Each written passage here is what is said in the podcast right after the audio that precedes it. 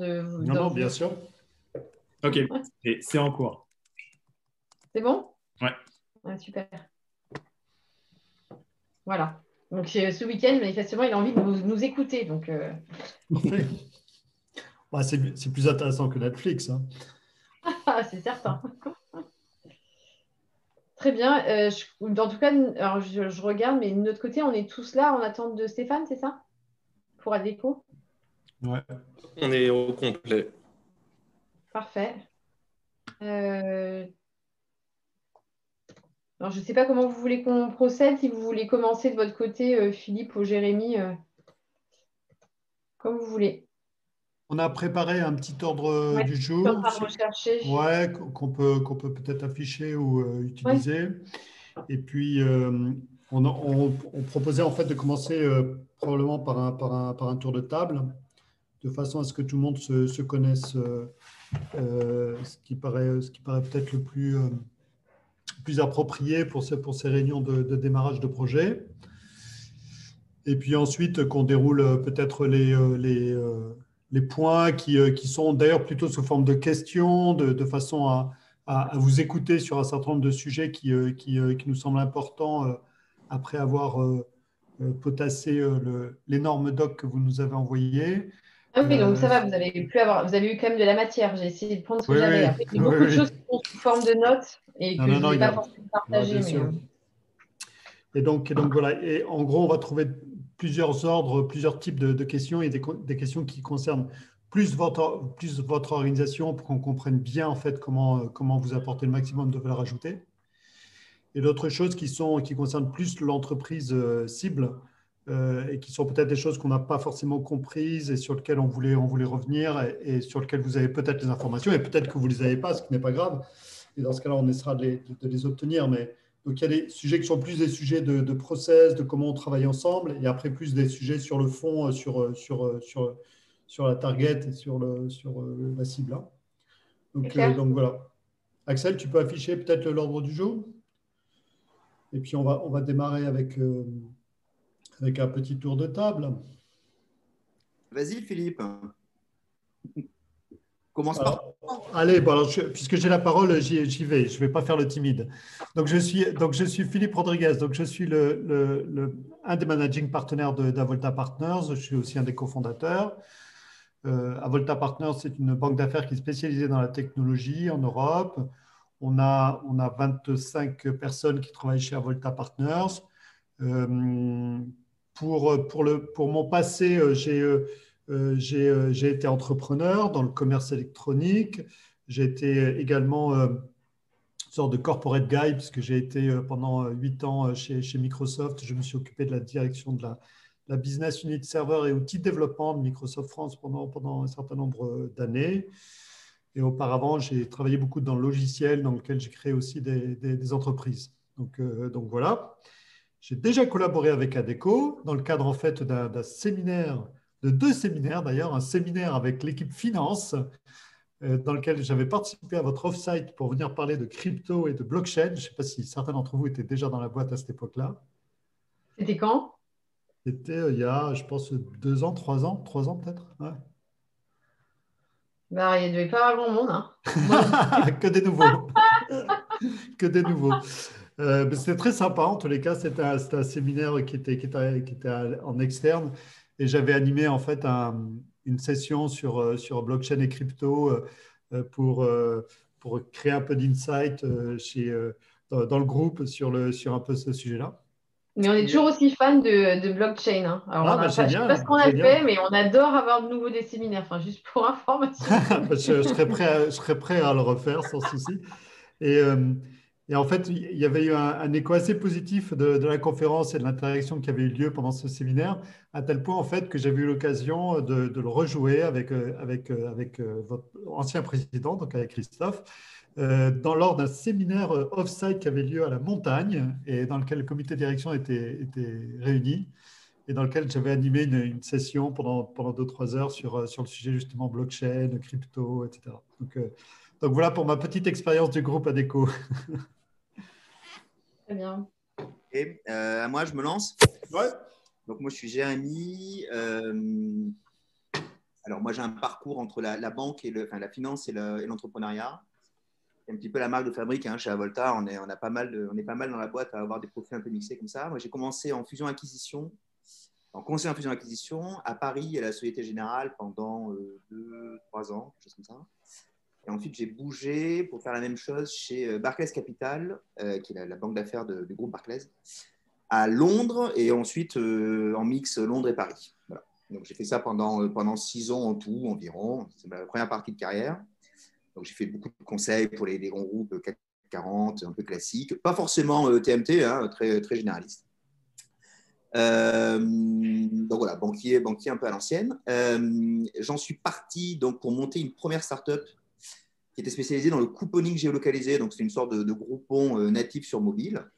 Euh, ça a duré deux ans et quelques. On l'a revendu, euh, comme on a pu, on l'a revendu à Axel Springer, donc, qui était une filiale française de Axel Springer. donc voilà, c'était pour le, petit fait de gloire.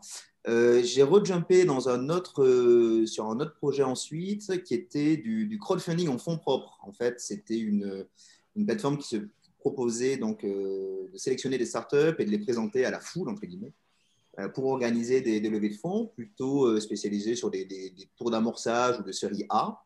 On a, ça a bien fonctionné jusqu'à un certain point. Donc, on a fait environ 70 levées de fonds, des startups, certaines assez emblématiques, d'autres planté, mais bon, c'est la vie des startups.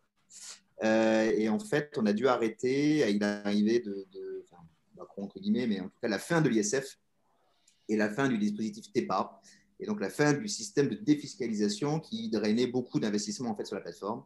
Et du jour au lendemain, la collecte d'argent s'est tarie et donc on a dû arrêter malheureusement l'aventure. Euh, et à ce moment-là, donc les, gens d'Avolta, dont Philippe, m'ont rappelé, parce qu'on avait une relation, euh, j'ose dire cordiale, mais je pense qu'on était presque plutôt amical. Euh, et pourquoi? Parce qu'en fait, Avolta avait, on avait travaillé avec Avolta et c'est grâce à eux qu'on avait levé les premiers millions d'euros qu'on avait levés sur la, sur la plateforme notamment auprès de fonds d'investissement de référence, mais également auprès de Allianz, l'assureur. Et donc, quand, euh, quand l'aventure Smart Angel s'est arrêtée, ils m'ont appelé, ils m'ont proposé de rejoindre, de rejoindre Avolta. Donc, moi, j'y suis arrivé il y a deux ans, euh, d'abord en tant que directeur et maintenant en tant que partenaire. Euh, et chez Avolta, donc, on, pour compléter un petit peu ce que dit, ce que dit Philippe, le métier historique d'Avolta, c'est plutôt la levée de fonds, c'est-à-dire faire du conseil, de, accompagner les startups dans leur stratégie de levée de fonds. Mais de plus en plus, maintenant, on fait du M&A. Et quand je dis de plus en plus, c'est que c'est maintenant l'essentiel de notre activité. Au sein du M&A, on est de temps en temps à la session, c'est-à-dire qu'on va conseiller des startups sur leur process de vente. Mais de plus en plus, on conseille des grands corporates à l'achat. Et ça, c'est un peu ma spécialité. Euh, effectivement, depuis quelques années, j'ai la chance d'accompagner euh, pas mal de corpos de grande taille dont des boîtes du CAC 40, sur leur process d'acquisition. Toujours, hein, je ne vais, pas faire un deal ArcelorMittal ou GDF Suez, mais on va plutôt faire des deals compris entre 10 euh, millions et 100 millions euh, à l'acquisition sur de la matière un peu start-up qui, euh, sont des objets avec lesquels les, les grands groupes n'ont pas forcément beaucoup de familiarité avec des process un peu spécifiques, avec des réflexes techniques différents à avoir. Et on vient soit en complément d'une équipe éminée déjà existante, mais qui n'a pas forcément beaucoup d'expertise là-dessus, soit carrément, alors en remplacement, je ne sais pas si c'est le bon mot, mais pour, pour euh, bah oui, pour, pour suppléer euh, de temps en temps à des défauts d'équipes éminées qui ne sont pas là, notamment sur des sujets, euh, notamment sur des sujets innovation. Et donc, effectivement, on s'est pas mal spécialisé là-dessus depuis, depuis maintenant 18 mois. On a accompagné Nexity. J'ai fait beaucoup de deals pour Nexity des deals pour EDF, on a fait des deals pour Suez, on a regardé des choses pour LVMH, on n'est pas jusqu'au bout. On a regardé des choses pour les scale-up. J'ai beaucoup travaillé dans le rien à voir dans le gaming, euh, notamment pour une boîte qui s'appelle Voodoo, où on a racheté plusieurs studios de développement, etc. Et donc maintenant, on adore, on adore se positionner comme ça auprès des grands groupes pour les aider à mieux, à mieux manager leur process, à optimiser le prix, la structuration, euh, voire même à faire en sorte que l'intégration post-deal se passe bien entre d'un côté des entrepreneurs qui sont quand même assez en général attachés, entre guillemets, à leur, à leur autonomie, à leur indépendance, pour que ça se passe bien au sein des grands groupes également, euh, qui sont des machines euh, un petit peu différentes. Voilà pour mon parcours. Donc je vais prendre la suite, étant donné que... Donc moi, je m'appelle Antoine Georges, je suis arrivé chez, chez Avolta en début d'année. je fais un petit peu tâche, comme je n'ai pas d'expérience entrepreneuriale, avant ça, j'étais chez Edmund Rothschild pendant deux ans. Donc, c'était aussi de la fusion-acquisition, mais plutôt généraliste et mid-cap. où j'ai pu travailler pour des, pour des secteurs extrêmement variés, que ce soit l'immobilier, la distribution, de la généalogie successorale. et je suis, je suis enchanté de vous rencontrer et de travailler sur ce projet. Et il nous reste Axel de l'autre côté. Oui. Donc très rapidement, donc euh, Axel Makengu. Ça fait maintenant deux ans que j'ai rejoint euh, Avolta en tant qu'analyste. Et euh, avant Avoltage, j'ai eu l'occasion d'avoir des expériences à la fois dans le monde de la technologie et en corporate finance. Et très heureux de tous vous rencontrer aujourd'hui. Chante également. Alors, je me lance, je prends la main côté déco. Aurélie Lamourou. Euh, on s'est déjà rencontrés hein, lors d'un premier call, euh, Jérémy et, Philippe. Euh, moi, je suis directrice des services financiers. Aujourd'hui, on se parle sur le sujet M&A, puisque vous parlez d'une équipe M&A. Bah, l'équipe M&A, c'est moi. chez Adeco, alors quand même, j'exagère, puisqu'on a un, une, un corporate M&A hein, au niveau du groupe Azuric, qui aussi, avec lequel je travaille étroitement. Mais en termes de bras, pour la France, c'est donc moi. Euh, et en plus euh, donc, du MNS, je suis aussi euh, responsable de la comptabilité, enfin toutes les comptabilités pour le groupe France, la consolidation, la fiscalité, la trésorerie. Je crois que j'ai fait le tour. C'est pas mal, hein Oui, pas mal. C'est pour ça que, voilà, donc en termes de, en tout cas de banque passante, j'en ai, ai, peu, hein, surtout au mois de décembre-janvier, pour pouvoir analyser ce type de, de transactions et de deals potentiels. Euh, moi, j'ai fait, enfin, pour, pour faire en, deux mots, hein, moi, je suis là depuis deux ans chez Adeco. Euh, je viens de l'audit, j'ai fait six ans chez EY, euh, mais je n'ai pas fait que de l'audit. Donc, j'ai pas mal travaillé sur des due deals assez importantes, vendeurs pour Bank Pop, Caisse d'épargne sur la partie immobilier et,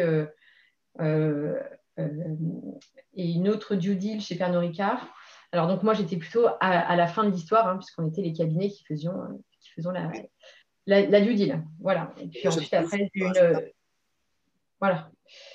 Euh, bref, ah, ensuite, après, j'ai eu une expérience euh, dans, un, dans une boîte qui faisait du, diagnostic clinique pendant six ans à des postes de finance corporate et finance régionale FPNA, avant, grosso modo, de rejoindre ADECO, pour faire un peu simple. Voilà. Ok, très bien, merci. Je vais prendre la suite. Euh, du coup, bonjour, je suis Virginie Douang.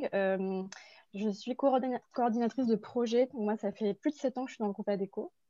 Euh, pour les, sur les six premières années, j'ai plutôt une expérience d'assistante de direction, du coup, au niveau de la présidence et de la direction générale. Et là, ça fait un peu plus d'un an, du coup, que j'ai rejoint la direction de la stratégie et de la transformation, du coup, en tant que coordinatrice de projet c'est dans ce cadre-là que Stéphane m'a demandé du coup, de l'accompagner sur ce projet. Et en tout cas, je suis ravie de vous rencontrer aujourd'hui également. Merci Virginie. Euh, ben bonjour à tous. Ravi euh, également. Stéphane. Stéphane. Ah oui, pardon, excuse-moi. J'ai vu que j'ai vu qu'on te raté. C'est bon. c'est bon, c'est bon. Euh, Stéphane Boulanger, je crois que je suis le plus récent par rapport à mes deux collègues chez ADECO. Ça fait un an que je travaille au sein de la direction de la stratégie et de la transformation comme PMO slash chef de projet selon les, les sujets. Et donc là, j'accompagnerai principalement sur la partie méthodo, on va dire, dans, dans, la structuration de, l'approche. Euh, auparavant, j'ai travaillé pendant sept ans chez Seb euh, dans, sa structure de M&A euh, et de stratégie en, interne, donc en, corporate, où on s'occupait de différents deals, on va dire, de toute taille, du petit à l'échelle industrielle au, au, large cap, on va dire, de 10 millions à voilà, beaucoup plus gros ce qui était intéressant, on va dire, c'est qu'il y avait à la fois cette partie euh, origination, sourcing du deal et euh, travail euh, sur l'acquisition et ensuite l'intégration. Donc, on va dire que j'ai une bonne vision de, l'ensemble de, de, la chaîne, de comment ça se passe. mais dans un milieu industriel fortement et un peu moins sur des sociétés tech où dans mes expériences passées, en fait, on avait un véhicule spécialisé sur euh, l'achat de, sociétés tech qui s'appelait Seb Alliance et donc qui était vraiment spécialisé là-dedans et qui gérait à part, on va dire, du reste, du reste de notre business. Vous êtes en mute, Philippe. Non, non, je disais qu'on avait interagi euh, plusieurs fois avec Seb Alliance. On, voit bien euh, l'équipe qui est là-bas. Très bien. Donc voilà, et ravi de vous rejoindre donc. Ah, super. Euh, on, essaye de, couvrir maintenant le, point qui, qui, va traiter du, rappel du contexte de l'opération et sa, raison d'être.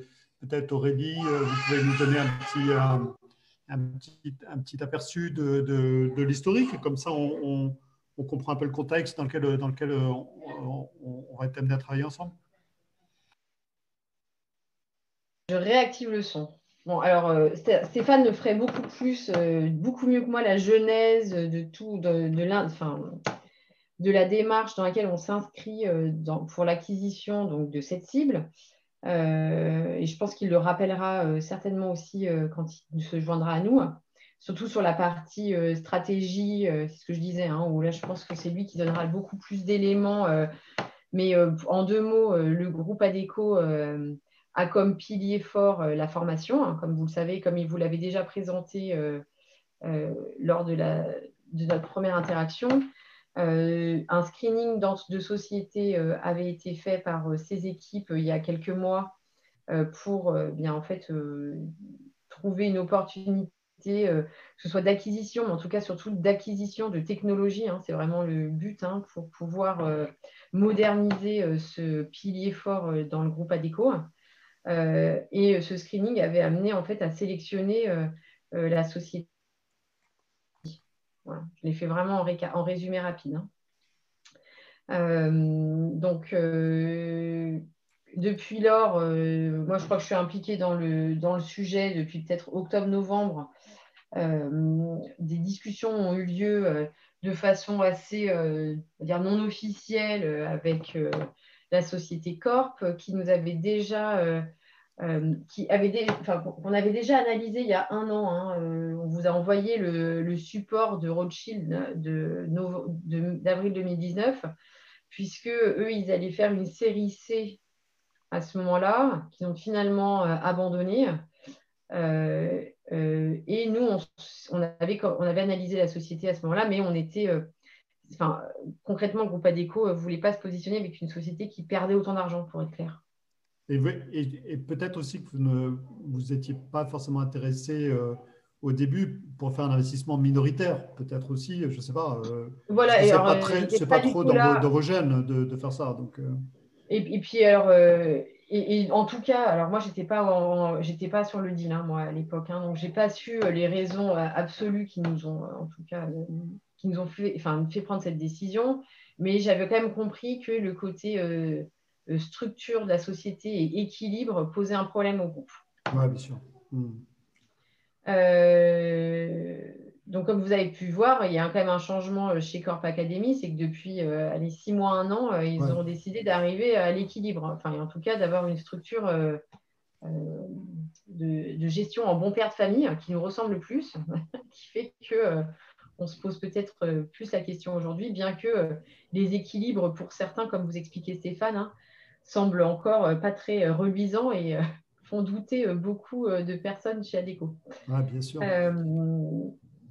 donc, on a eu plusieurs, plusieurs échanges, hein. alors déjà en termes de, pour comprendre leur business, après également des analyses de leur technologie qui a été menée par notre ancien DSI, qui est le directeur du digital aujourd'hui chez Adeco, qui a donc mené des entretiens pour comprendre le fonctionnement de leur plateforme euh, et, et également euh, les caractéristiques techniques de cette plateforme de formation. Vous, avez tout, vous savez tout ce que fait Corp Academy et aussi Stéphane, Stéphanie aussi. Ouais. J'en étais où? Et puis, euh, moi, j'ai eu un échange avec la directrice euh, financière donc, euh, de Corp Academy. Et puis, il y a eu d'autres échanges beaucoup plus business entre Stéphane et le reste de l'équipe de Stéphane qui a été impliqué sur le sujet. L'analyse faite par votre DSI digital, enfin CDO, je ne sais pas comment vous l'appelez. Ouais. Elle a, elle a été matérialisée quelque part, cette analyse ou pas? Il y a, il y a Peut-être que Stéphane, il a quelque chose. Je ne sais pas s'il a écrit quelque chose. Moi, je crois que j'avais pris quelques notes à l'époque. Euh, on, est, on, preneur de, de, manière générale, tous les types d'échanges qui, ressemblent plus ou moins à des, alors des due deal, on va peut-être pas aller jusque-là, mais en tout cas des débuts de revues, euh, d'analyse, que ce soit sur les sujets financiers, comptables, techno, euh, strat, team, je sais pas, tout. Euh, on, est, preneur, effectivement. Euh, je, reviens juste deux secondes en arrière, Aurélie. Est-ce que vous, avez connaissance, vous, de la raison pour laquelle, in fine, fin 2019, ils n'ont pas levé de l'argent? Alors oui, alors ça, je l'ai noté. c'est ce qu'ils nous, ce nous ont expliqué. Hein. Oui, bien sûr. Alors, ce qu'ils nous ont expliqué, c'est qu'en gros, euh, ils ont perdu leur plus gros client après leur deuxième levée de fonds. Et, qu'en gros, et en fait, c'est à ce moment-là où ils se sont dit, bon, ils ont quand même, euh, vous avez vu, hein, leur panel de clients, ils n'en ont, enfin, ils ont pas un seul. Hein. Là, euh, au bout, enfin, après cette deuxième levée de fonds, quand ils se préparaient à faire la troisième, ils, sont, ils ont perdu, donc c'était Auchan, hein, donc c'était leur plus gros client, ils ont perdu Auchan, et là ils sont un peu revenus un peu sur terre en se disant, enfin, qu'en plus, euh, c'était euh, un très mauvais timing pour euh, lever, les, fonds maintenant, puisque en termes de business plan, c'était compliqué à, justifier, puisqu'ils ils avaient quand même perdu une grosse part de marché. C'est ce, que je comprends. Hein. Attendez, je reprends mes notes en même temps que je vous regarde.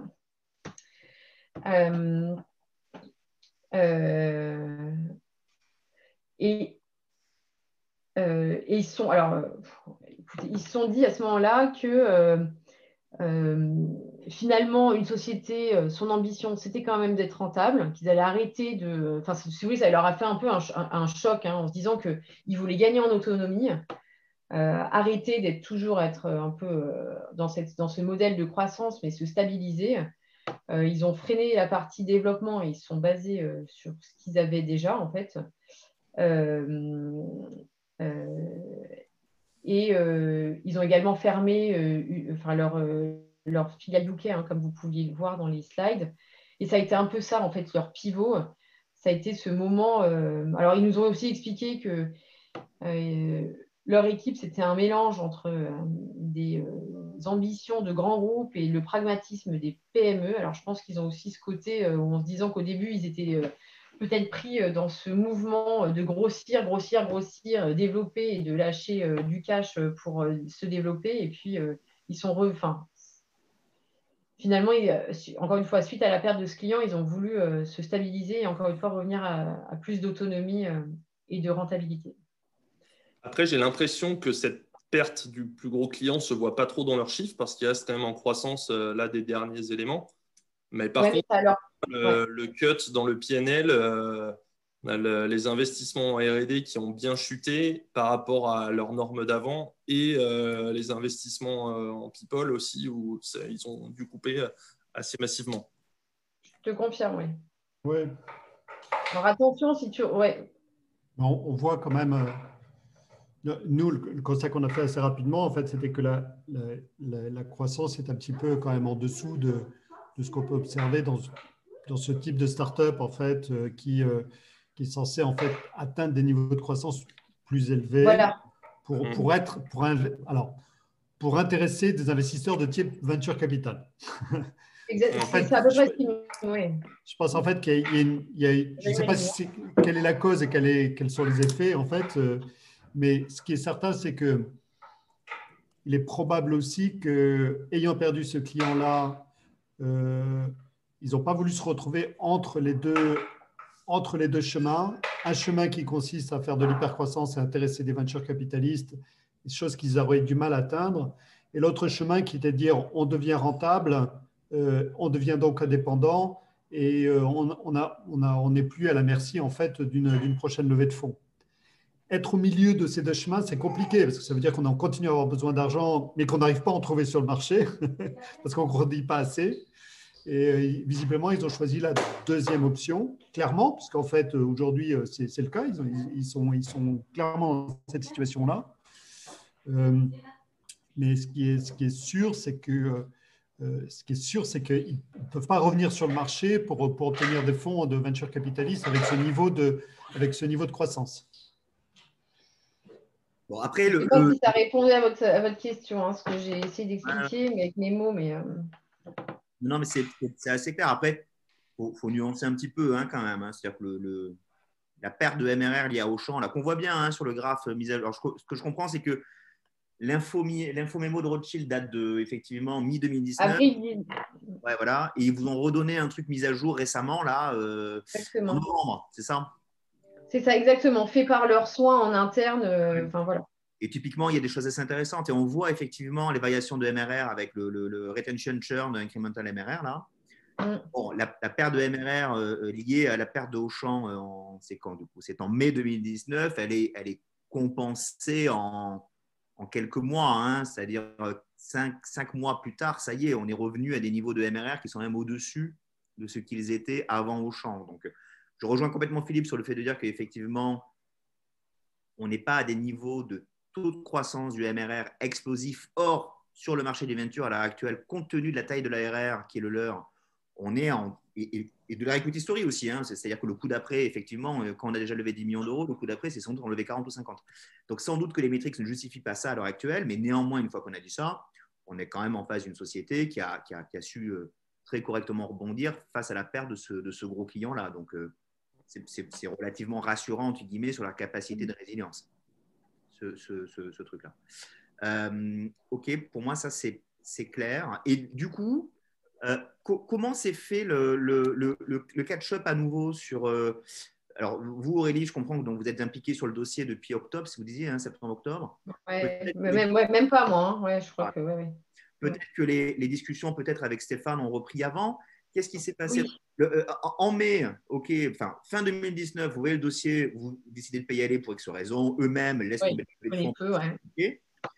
2020, bon, ben, j'imagine qu'il y a le Covid petite parenthèse quand même, le, effectivement sur la croissance attendue du MRR en 2020, euh, euh, le, ce qui est peut-être un petit peut-être un petit point de vigilance entre guillemets, mais en tout cas un petit point de, d'analyse. on n'a pas l'impression que le Covid ait eu un effet boost entre guillemets sur la croissance du MRR. Hein.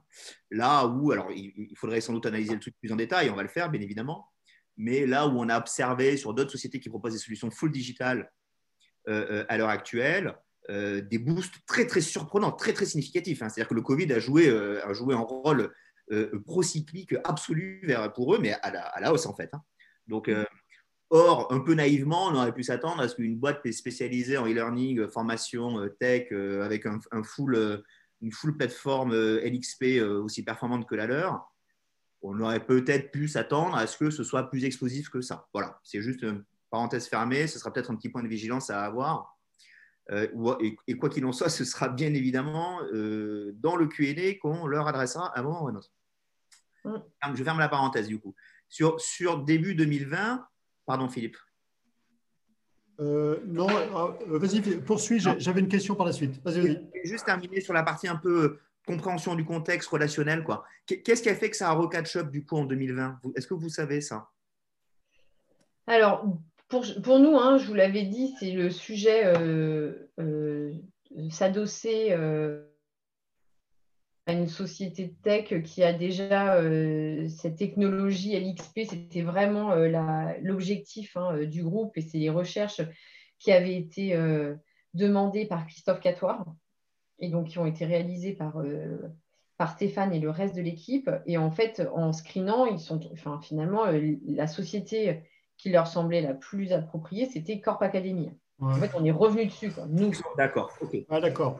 Et là, il y avait combien d'entreprises à peu près dans le screening? Alors, ça, c'est là où euh, je n'ai aucune on demandera, on demandera tout à l'heure à Stéphane. Pour le nombre d'entreprises, je n'étais pas là. Oui. Et, et, et, du coup, donc, je crois qu'on l'a fait seul in-house. Hein. Je ne sais pas si on l'a bien, Sûr, bien sûr. Donc, du coup, vous les avez, a priori, l'histoire, donc, c'est vous les avez réadressés de but en blanc, euh, euh, plusieurs mois après les premières euh, prises de discussion qu'il y avait eu à l'occasion de cette série C, qui n'a pas eu lieu. Et du coup, mm et, et, voilà. Donc là, vous avez des discussions collées serrées, entre guillemets, avec eux. Ça se passe bien, j'ai l'impression. ils, ne sont plus accompagnés par Rothschild Non. Non, ça s'est pas bien fini, je crois, avec Rothschild, sans trahir de secret. Hein, vous savez pourquoi vous, avez une, raison, une connaissance de ce, Non? Euh, Ce qu'ils ont.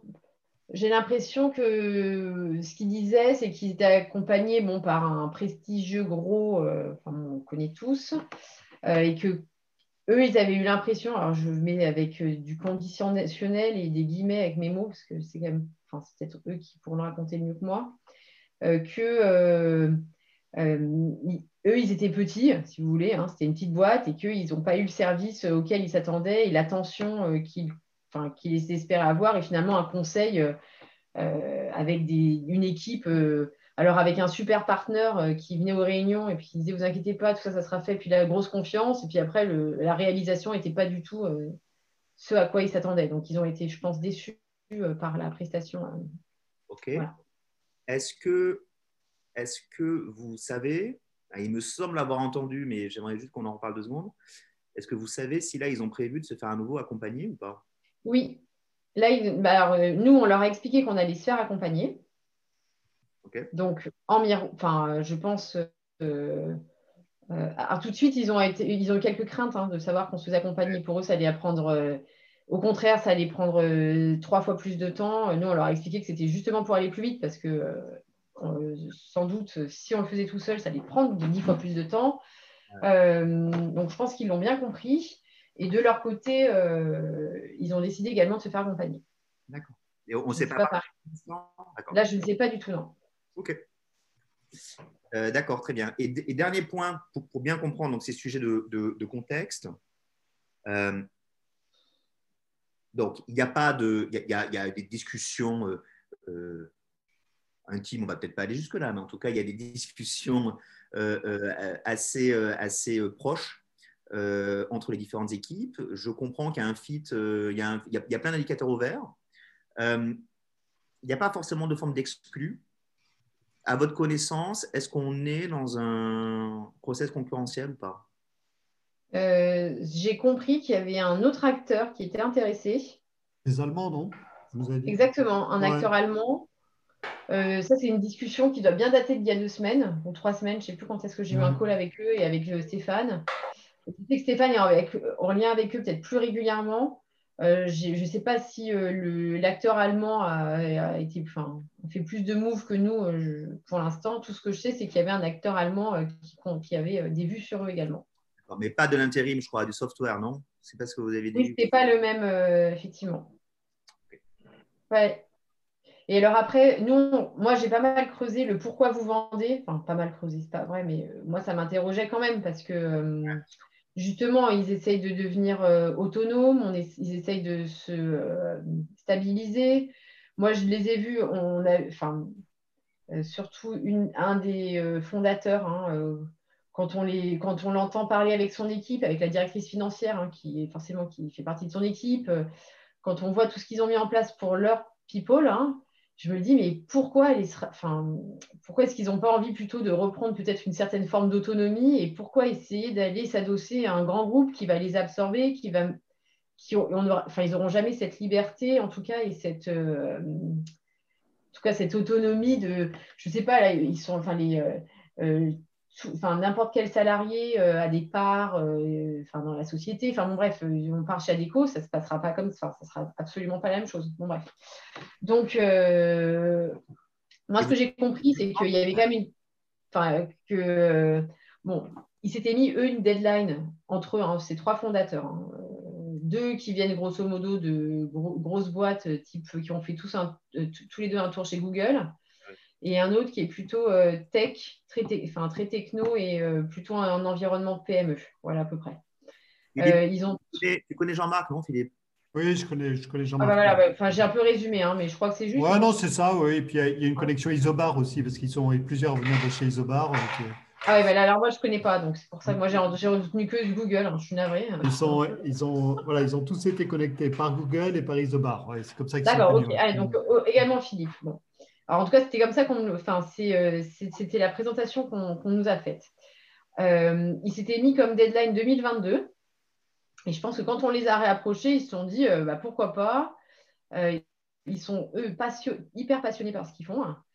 ils trouvent qu'un fonds d'investissement, enfin, que les fonds hein, qui les détiennent n'apportent pas la dimension client comme un gros, enfin, une boîte comme Adeco pourrait leur apporter, en fait. Donc, ils, ils, ont été. Enfin, la stratégie Adeco leur a plu. et ils se projettent dans le projet d'Adeco. Donc, je comprends en fait euh, leur, démarche, mais moi je pense que c'est quand même un sujet à creuser. Hein. c'est pourquoi ils vendent. J'arrive. J'entends ce qu'ils disent. Et après, il y a aussi une question peut-être de, si j'ai bien compris, peut-être euh, pour peut-être quelques-uns des fondateurs, euh, de peut-être aussi un peu passer la main. Oui, il y, a une, il y, a une, histoire, je pense, de, de fenêtre d'opportunité qui va vachement jouer. Voilà. Dans lequel ils se disent, bah, beaucoup de fondateurs vendent trop tard. Et, et ouais, exactement ils se disent c'est peut-être le bon moment.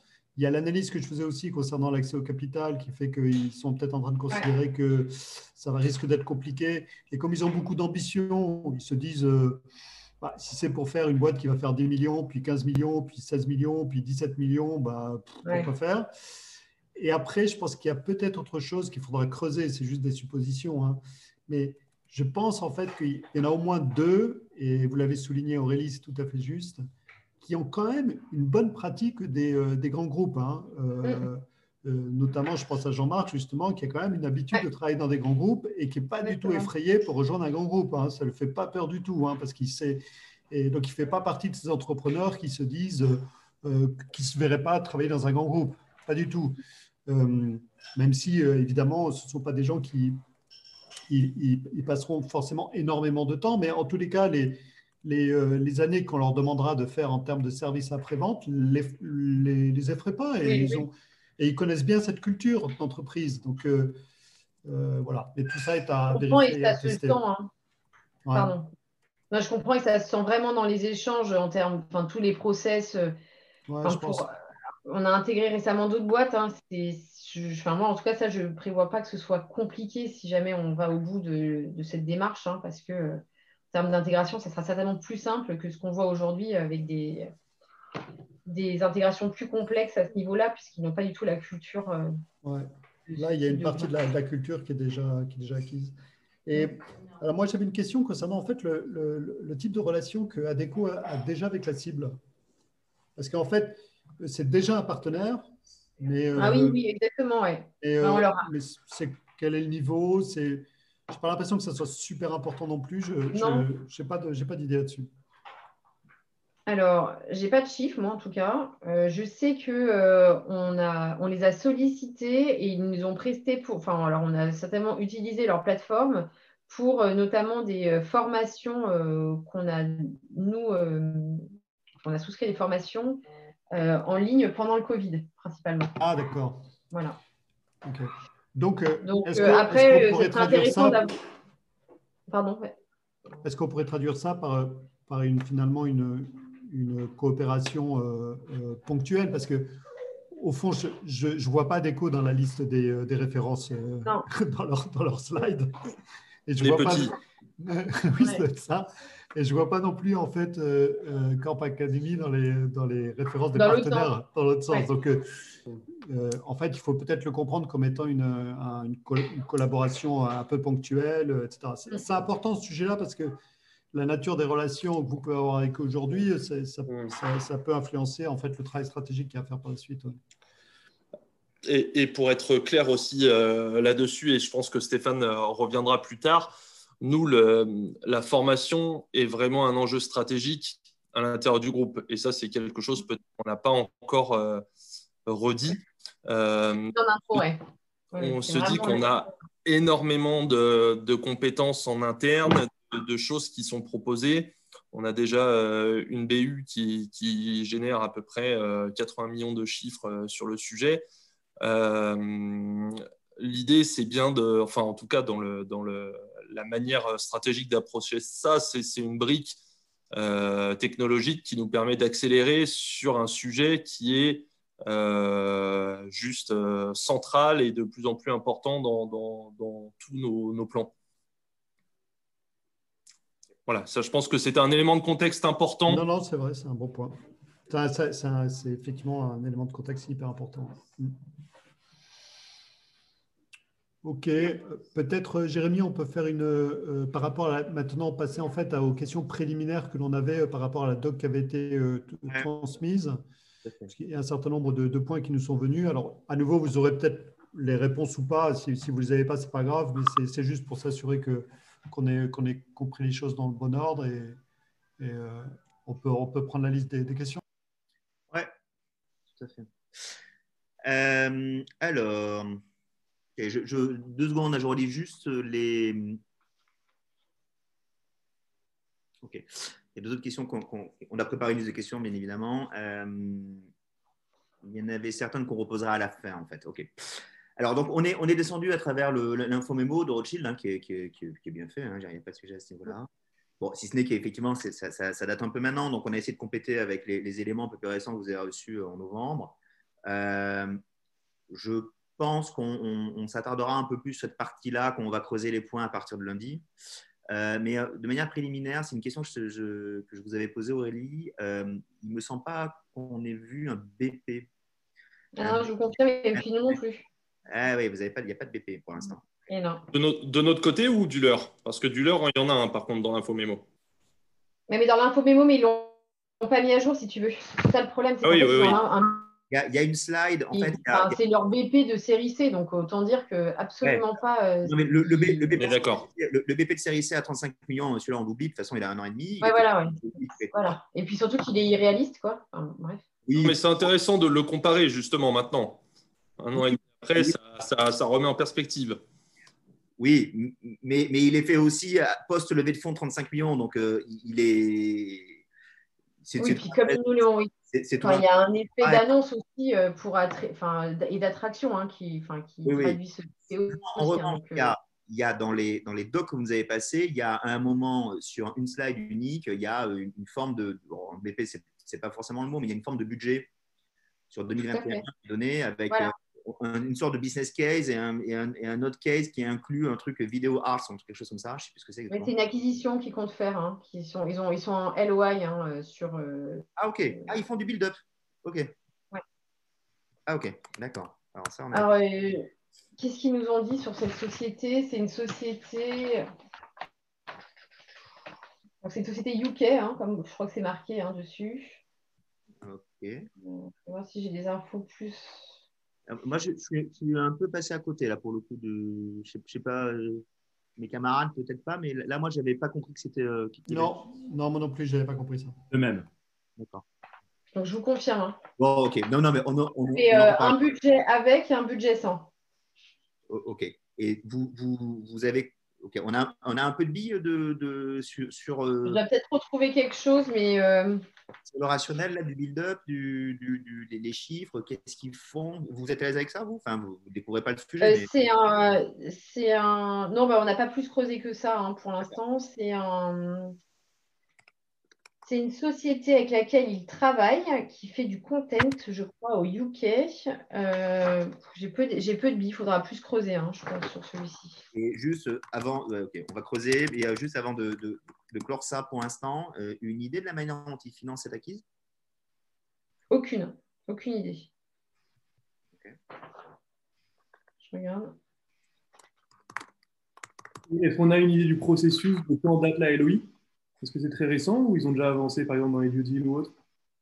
Euh, je pense qu'ils ont avancé. Moi, je n'ai pas d'informations plus, plus euh, récentes de. Euh, je ne sais pas où ils en sont de leur étape, hein, concrètement. Ils étaient, quand on leur a parlé en décembre, ils estimaient qu'ils allaient proposer une LOI, enfin, ou signer une LOI là dans les semaines à venir. Donc, normalement, il s'est certainement passé quelque chose depuis. Hein. Ok, d'accord ok, point, point d'attention, quoi, ce, truc. Ouais. Euh, ok. Donc, pas de BP, euh, enfin, pas de BP en tout cas euh, récent. Donc, ça, très clairement, ça va être un, ça va être un sujet. moi, je leur ai demandé plusieurs fois, hein, BP. chaque fois, la réponse a été oui, mais on préférait vous le présenter, le construire avec vous. Enfin, voilà, j'ai pas. Non, mais enfin, voilà, c'était les réponses qu'on a eues et finalement, pour l'instant, on n'a rien. OK. Donc, ça va quand même falloir qu'ils nous fournissent un, management case assez rapide hein, parce que. Euh, cela, ouais, cela dit, la, réponse est, aussi assez euh, logique parce que euh, ça peut être difficile pour eux de construire un, un, business plan euh, sans les inputs du, de l'acquéreur potentiel. C'est possible aussi, hein, je comprends. Hein. Oui, après, le, management case permet quand même de cibler le, la grandeur de ce qu'ils attendent. Voilà. Ça. non, non, mais c'est ça. Il y, a, il, y a, deux, il y a, il y a vraiment deux, deux, il y a deux sujets hein, pour moi. Il y a un sujet de management case. Je pense qu'il est essentiellement de leur fait, hein, quand même. Euh, ça n'empêche pas les interactions avec l'acquéreur potentiel, mais je pense que c'est quand même eux qui tiennent le crayon. Et sur la base de ce management case, je pense que là où il faut être vigilant, c'est avoir une revue, mener une revue critique et analytique des hypothèses pour bien être confortable sur les niveaux d'atterrissage à 24 mois. Je pense que ça, c'est super important. Et le deuxième volet qui, là, pour le coup, doit se faire plutôt main dans la main, et notamment avec euh, les équipes opérationnelles, PMO et compagnie, c'est comment on vient cristalliser des histoires de synergie, que ce soit des synergies top line ou des synergies de, de, cost. Et ça, ce deuxième volet-là, bien évidemment, ce n'est pas possible de le faire euh, de manière cloisonnée. On est obligé de travailler main dans la main pour faire un truc comme ça, bien évidemment. Mais le support initial du management case, euh, on pourra bien sûr intervenir dessus, mais il y a un moment, c'est quand même à eux, c'est plutôt à eux quand même de, fournir cet effort-là de base en tout cas. On aura l'occasion d'en reparler, mais ce serait bien quand même qu'on puisse avoir quelque chose euh, dans pas trop trop longtemps. On est d'accord. Ok, parce que notamment également, je, boucle sur ça, sur les sujets de valo. Euh, sans BP, ça va être compliqué. D'accord. Donc, non. Ok, alors, une fois qu'on Après, je comprends, excusez-moi, euh, Jérémy, je comprends qu'ils ont quand même une idée assez précise, Aurélie, de ce qu'ils attendent en termes de valo. Alors, eh ben, ça fait partie des questions. On, on, on, déroule. Tu dis ça, Stéphane? Ça, je ne sais pas. Bah, J'avais cru euh, comprendre qu'il y avait déjà certains chiffres que eux avaient en tête, mais euh, on verra. en fait, le truc, c'est que moi, j'ai entendu des chiffres voilà, tu as dû bah, entendre pareil que moi, le 10 fois quelque chose qui est à peu près leur chiffre d'affaires à 10 euh, fois 4. Là. Enfin, moi, c'est ce que j'ai entendu. Mm. Mais moi, je ne sais pas si ce chiffre, il vient d'eux. En tout cas, moi, je ne l'ai jamais entendu enfin, de leur part. Mais après, comme, encore une fois, moi, je n'étais pas là au début des discussions. Hein. Moi, mm. je ne sais pas si ce n'est pas plutôt un chiffre qui a été. Enfin, ou si ce n'est pas un chiffre en interne, tu vois, où on s'est dit. Euh, euh, ce type de boîte, ça doit être un 10 ou quelque chose. Ça, je ne sais pas si c'est eux qui, s'attendent à ça ou si c'est nous qui. Un ordre de grandeur pour, comprendre l'ordre de magnitude. Ouais, je sais pas. moi, là, pour le coup, je ne sais pas d'où ça vient. Je ne peux pas dire. Ah, peut-être Après, un bon indicateur, ça serait peut-être de voir aussi combien euh, a déjà été mis dedans. Euh, je n'ai pas regardé dans, dans, le détail euh, série A, série B ce qui avait été mis, mais ça peut être un bon, un bon moyen déjà de. Série B, il y a 10 millions. Ok. Plus dans le mais de toute façon, juste pour répondre à cette question, Stéphane, on va vraiment faire une analyse poussée sur ce sujet-là. Donc, euh, mmh. à la fois par, euh, par l'actif de l'entreprise, par les comparables du marché, par euh, les trends futurs, par, par tous ces sujets-là. Vous proposez trois ou quatre angles différents d'analyse. C'est vraiment un sujet sur lequel, visiblement, vous attendez beaucoup de notre part et sur lequel on est super bien outillé pour le faire. Donc, ouais, c'est un sujet sur lequel on va travailler, évidemment. Mmh. C'est là-dessus qu'on vous attend, c'est parfait. Moi, en général, je prends le, marqué à l'actif dans la compta et puis on ne s'embête pas. et, on multiplie, quoi. C'est facile, non? C'est bon? Pourquoi on multiplie? Ouais, Quoi un, quoi. non, mais bien sûr, c'est un, gros point de, vigilance, bien évidemment, ouais, euh, et sur lequel, après, euh, on, essaiera de terminer la, la, la, la discussion avec les, streams de travail. Hein, d'accord? Il, y a, un stream strat, production en interne, il y a un stream valo, il y a un stream structure, il y a un stream LOI, il y a voilà, des trucs comme ça. On va essayer de, déjà commencer à poser des jalons, de next step, de date et de, et de, voir comment on peut travailler tous ensemble, euh, membres, membres communs de la task force dopamine. D'ailleurs, by the way, c'est dopamine, c'est ça? Mais ça n'a plus de nom, hein, c'est terrible. Hein. Euh, tout, le monde appelle cette boîte par son nom. Il n'y a même pas de nom de code chez nous, c'est nul. Ben, si vous avez une idée, hyper déçu. Sympa, moi, je, pensais que j'allais avoir un nom de code, je suis trop déçu. C'est toujours la partie sympa de brainstormer là-dessus. Ah ouais. C'est la partie la plus sympa même. Ah ouais, là tout le monde appelle la société par son nom, j'ai honte quoi. bah nous, la, tradition, c'est qu'on donne des noms d'animaux ou d'animaux mythiques euh, avec, avec l'initiale qui commence par, euh, donc il faudrait que ça commence par un C. Par un C, euh, alors genre j'ai l'impression d'être nulle. on a l'impression de jouer au baccalauréat. Alors? c'est pas mal. On va vous proposer. Euh, résultat, moi, je suis vraiment déconcentré. On va vous proposer d'autres. On va vous proposer d'autres noms. D'accord. Ouais. Super. On revient du coup sur les sujets de, questions là, parce que je, vois l'heure qui avance. Alors, euh, de manière un peu plus euh, détaillée. Donc, on a... Alors, ok. Donc, on rentre maintenant sur les sur l'analyse un petit peu de la data qui nous a été donnée dans les dans l'info mémo. Euh, un petit peu en vrac, mais classé. Donc, on a, on a une première grande catégorie de questions sur la société en elle-même, le produit, euh, son, euh, son, business. Euh, alors, je, vous propose, on, on, balaye les questions comme ça. Ça n'apporte pas forcément de réponse tout de suite, sauf si vous avez des choses simples et immédiatement disponibles. Mais nous, on liste et on verra après, ça fera partie également des points, on verra après qui adresse ces questions à la cible. OK? Donc, nous, dans le désordre. Euh, euh, Axel, Antoine, euh, Philippe, vous me corrigez, vous me, coupez hein, si je dis des conneries. donc, on se posait une question qui nous semblait importante, comme ça, de but en blanc, sur, la, sur le business de la cible. Je pense qu'on a tous compris sur la partie LXP. C'est néanmoins une petite interrogation sur la manière dont ils, ont créé cette, cette usine à création de contenu. Plus exactement, on est assez désireux de comprendre comment ça se passe, les relations avec les content creators euh, comment ça vient impacter les niveaux de marge brute, euh, euh, comment ça vient impacter la propriété sur l'IP du, du, contenu, quelle est leur capacité à délivrer de manière scalable du contenu. Aujourd'hui, ils ne sont qu'en France, en Suisse. Alors moi, vous voyez, je croyais qu'ils étaient encore au UK, vous venez de nous dire qu'ils étaient sortis. Mais demain, on doit... on doit ils ne sont, pas encore un petit marché en UK. Hein. Tout ce que je sais, c'est qu'en tout cas, ils ont bien... eu la voilure. Ouais, voilà. Ben, demain, ils doivent accompagner euh, ADECO partout dans le monde. Euh, euh, comment est organisée leur machine à création de contenu et, notamment les relations qu'ils peuvent avoir avec ces, créateurs de contenu, en partie en tout cas, qui sont plus ou moins indépendants. Comment ça se passe? Je pense que c'est un point qui, nous semble, qui nous semble assez clé. Et ça nous semble d'autant plus clé que, en fait, on va avoir tendance à analyser on, va, on va avoir un peu tendance à les prendre au pied de la lettre, c'est-à-dire à analyser leur business comme une sorte de, euh, de, mise en application des meilleures pratiques de la digitalisation de services B2C au service de l'éducation et de la formation. Donc, dit différemment, les mecs prétendent être les Netflix de, la, la formation ou les Spotify de la formation. Très bien, prenons-les au mot. Chez, chez Netflix, chez Spotify, la capacité à créer du contenu et les relations avec les créateurs de contenu est absolument clé dans le déploiement comment ça se passe chez eux. Je pense que ça, c'est un point, c'est un point qui nous semble euh, assez important. En tout cas, ça nous a, ça nous a, ça nous a euh, interpellé. Ce serait bien qu'on ait un peu plus de, compréhension, de compréhension de tout ça. Euh, une deuxième question qu'on avait de manière un peu stratégique, c'est, alors là pour le coup, idem, hein, vraiment prendre les pincettes ce que je dis, mais il nous avait semblé dans une première analyse que vous étiez particulièrement intéressé par une startup qui vous permettrait d'aller plutôt travailler sur des sujets de upscaling, reskilling vis-à-vis des, ce qu'on avait cru comprendre, des, plutôt des blue collars.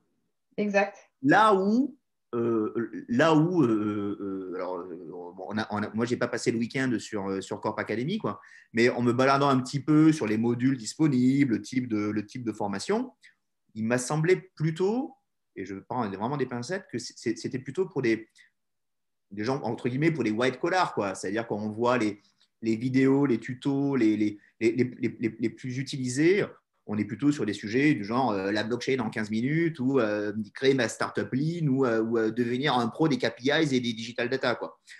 Il, nous semblait qu'on était plus à destination des white collars que des blue collars, mais je voudrais bien qu'on ait un peu plus de vous, votre analyse sur ça et, et, qu'on soit tous à l'aise autour de la table sur le fait que bah oui, ça rentre bien, ça matche bien le positionnement stratégique d'Adeco, parce qu'au moment d'aller défendre ça en board, il faut, faut que tout le monde soit à l'aise sur, sur la cible.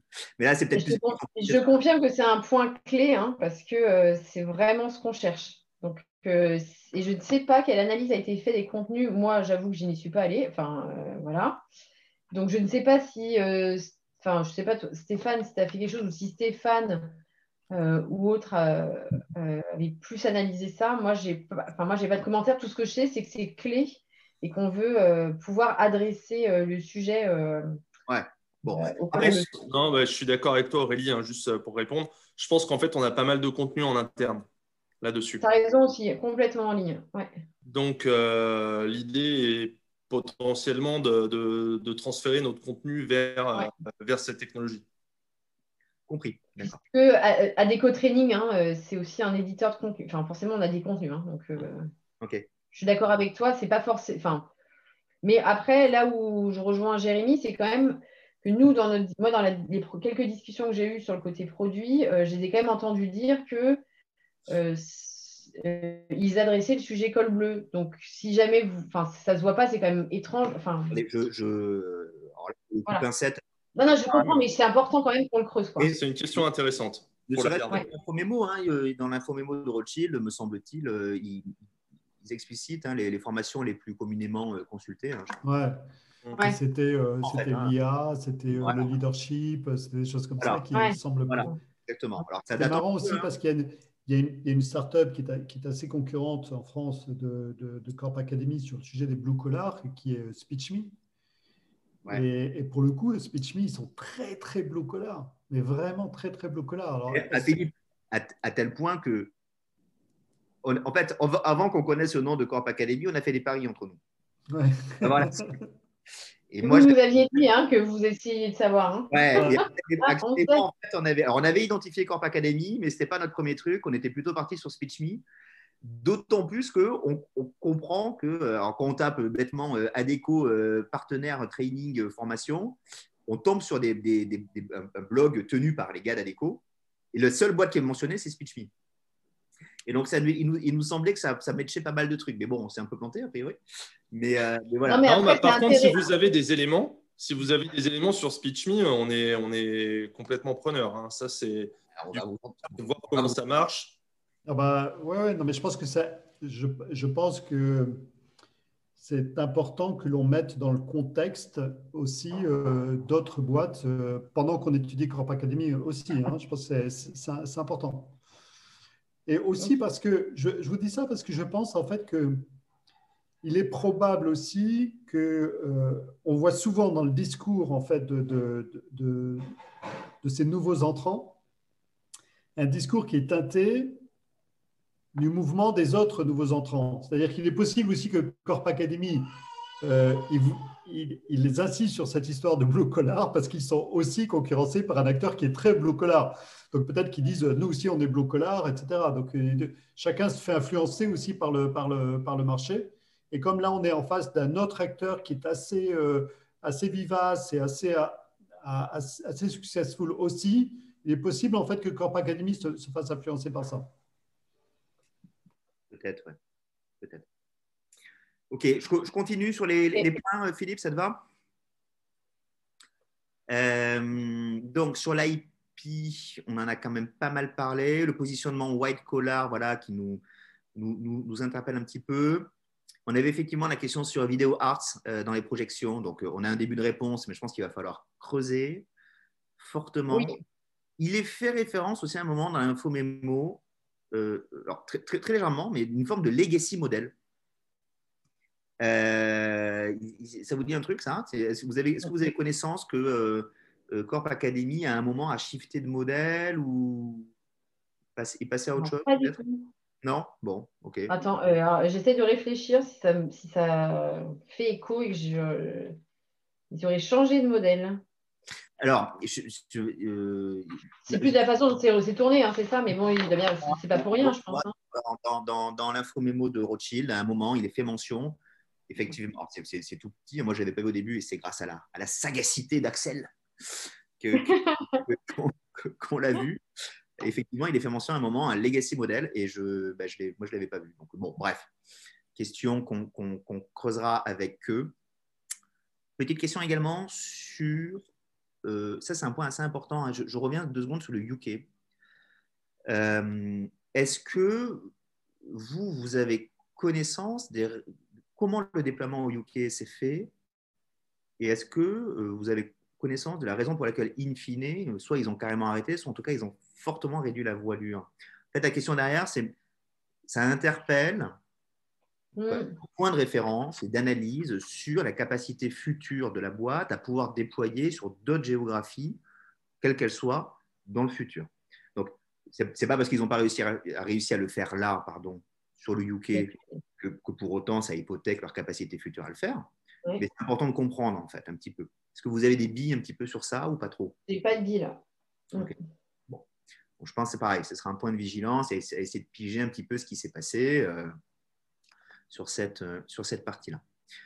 Euh, voilà en gros sur la partie un peu la, boîte, la compagnie, le business, nous, nos, principales interrogations. Après, je pense qu'on a bien compris le truc. On est en phase d'un LXP, un très beau LXP d'ailleurs, hein.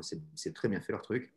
Euh, ça tourne bien. Euh, voilà, ça, sur cette partie-là, je pense qu'il n'y a, pas de, il y a, pas de problématique spécifique sur la compréhension de la boîte. Maintenant, quand on regarde un petit peu plus, c'est le sujet KPIs, euh, dynamique, commerciale, etc. etc.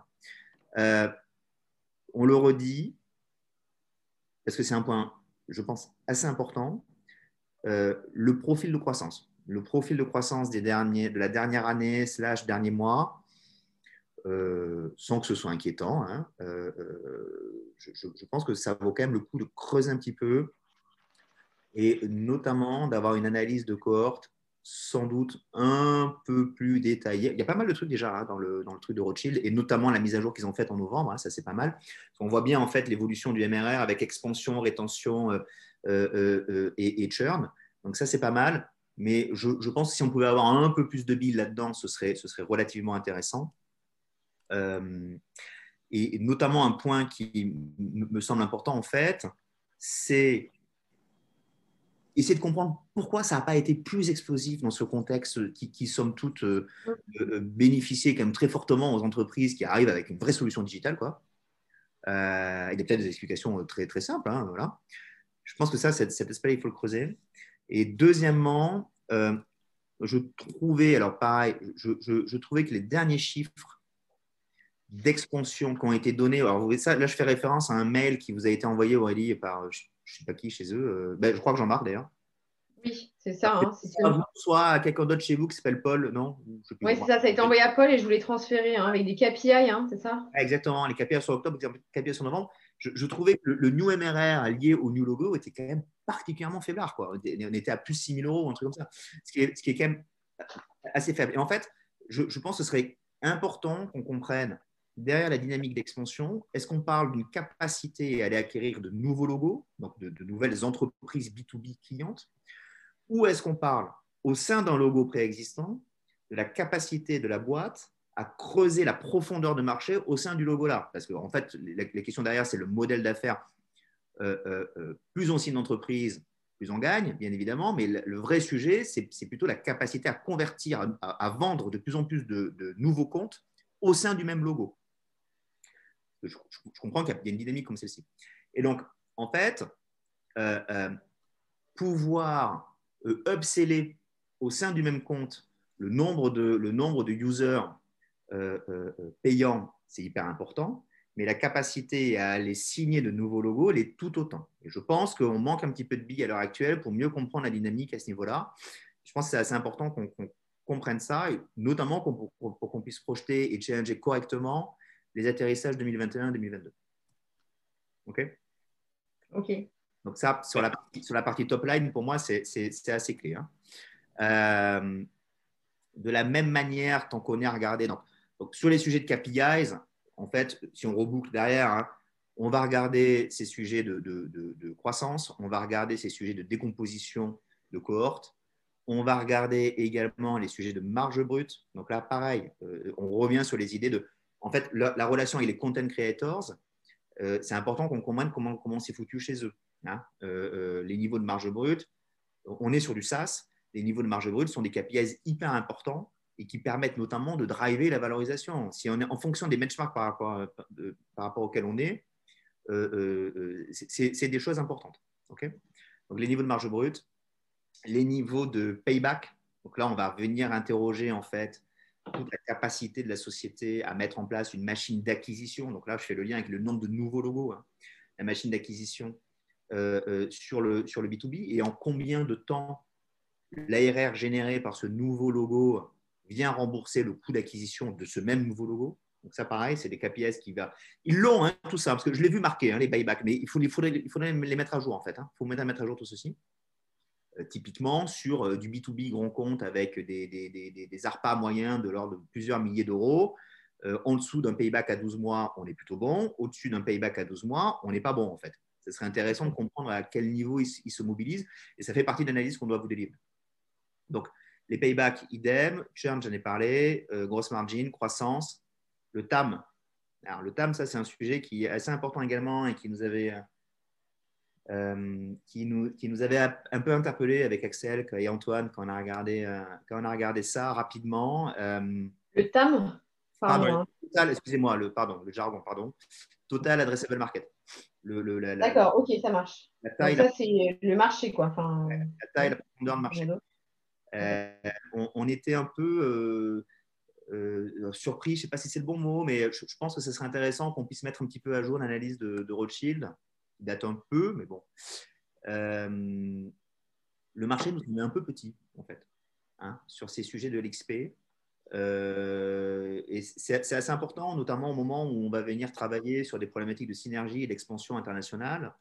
Euh, si le marché est de l'ordre de quelques petits, au niveau mondial, si c'est de l'ordre de quelques petites centaines de millions d'euros, c'est pas la même que si on adresse un marché de 3, 4, 5, 6, 7, 8 milliards.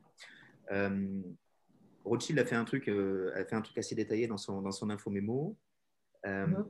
on, parle, à l'heure actuelle de, mémoire, hein, vous me corrigez si je dis une bêtise, mais on, parle de 250 millions hein, de, de, marchés sur l'intégralité de l'Europe, euh, ce qui n'est pas dingue, honnêtement. Hein, c'est pas dingue sur des déploiements SaaS B2B. Néanmoins, néanmoins, ça vaut le coup quand même qu'on reprenne ces chiffres, qu'on travaille ceci et qu'on essaie de voir en extrapolant euh, et en mettant à jour, hein, parce que c'est des marchés, ça bouge super vite en fait. Hein. en 18 mois, euh, les marchés peuvent, peuvent, être multipliés par, par, 4, 5, 6. Essayer de comprendre où, on vient se positionner à l'heure actuelle. Je pense que surtout que l'analyse, comme tu disais au début, euh, Jérémy, parce que tu avais mentionné ce point-là, et l'analyse, elle a été faite quand même finalement pré-Covid. Hein. Et ouais, complètement.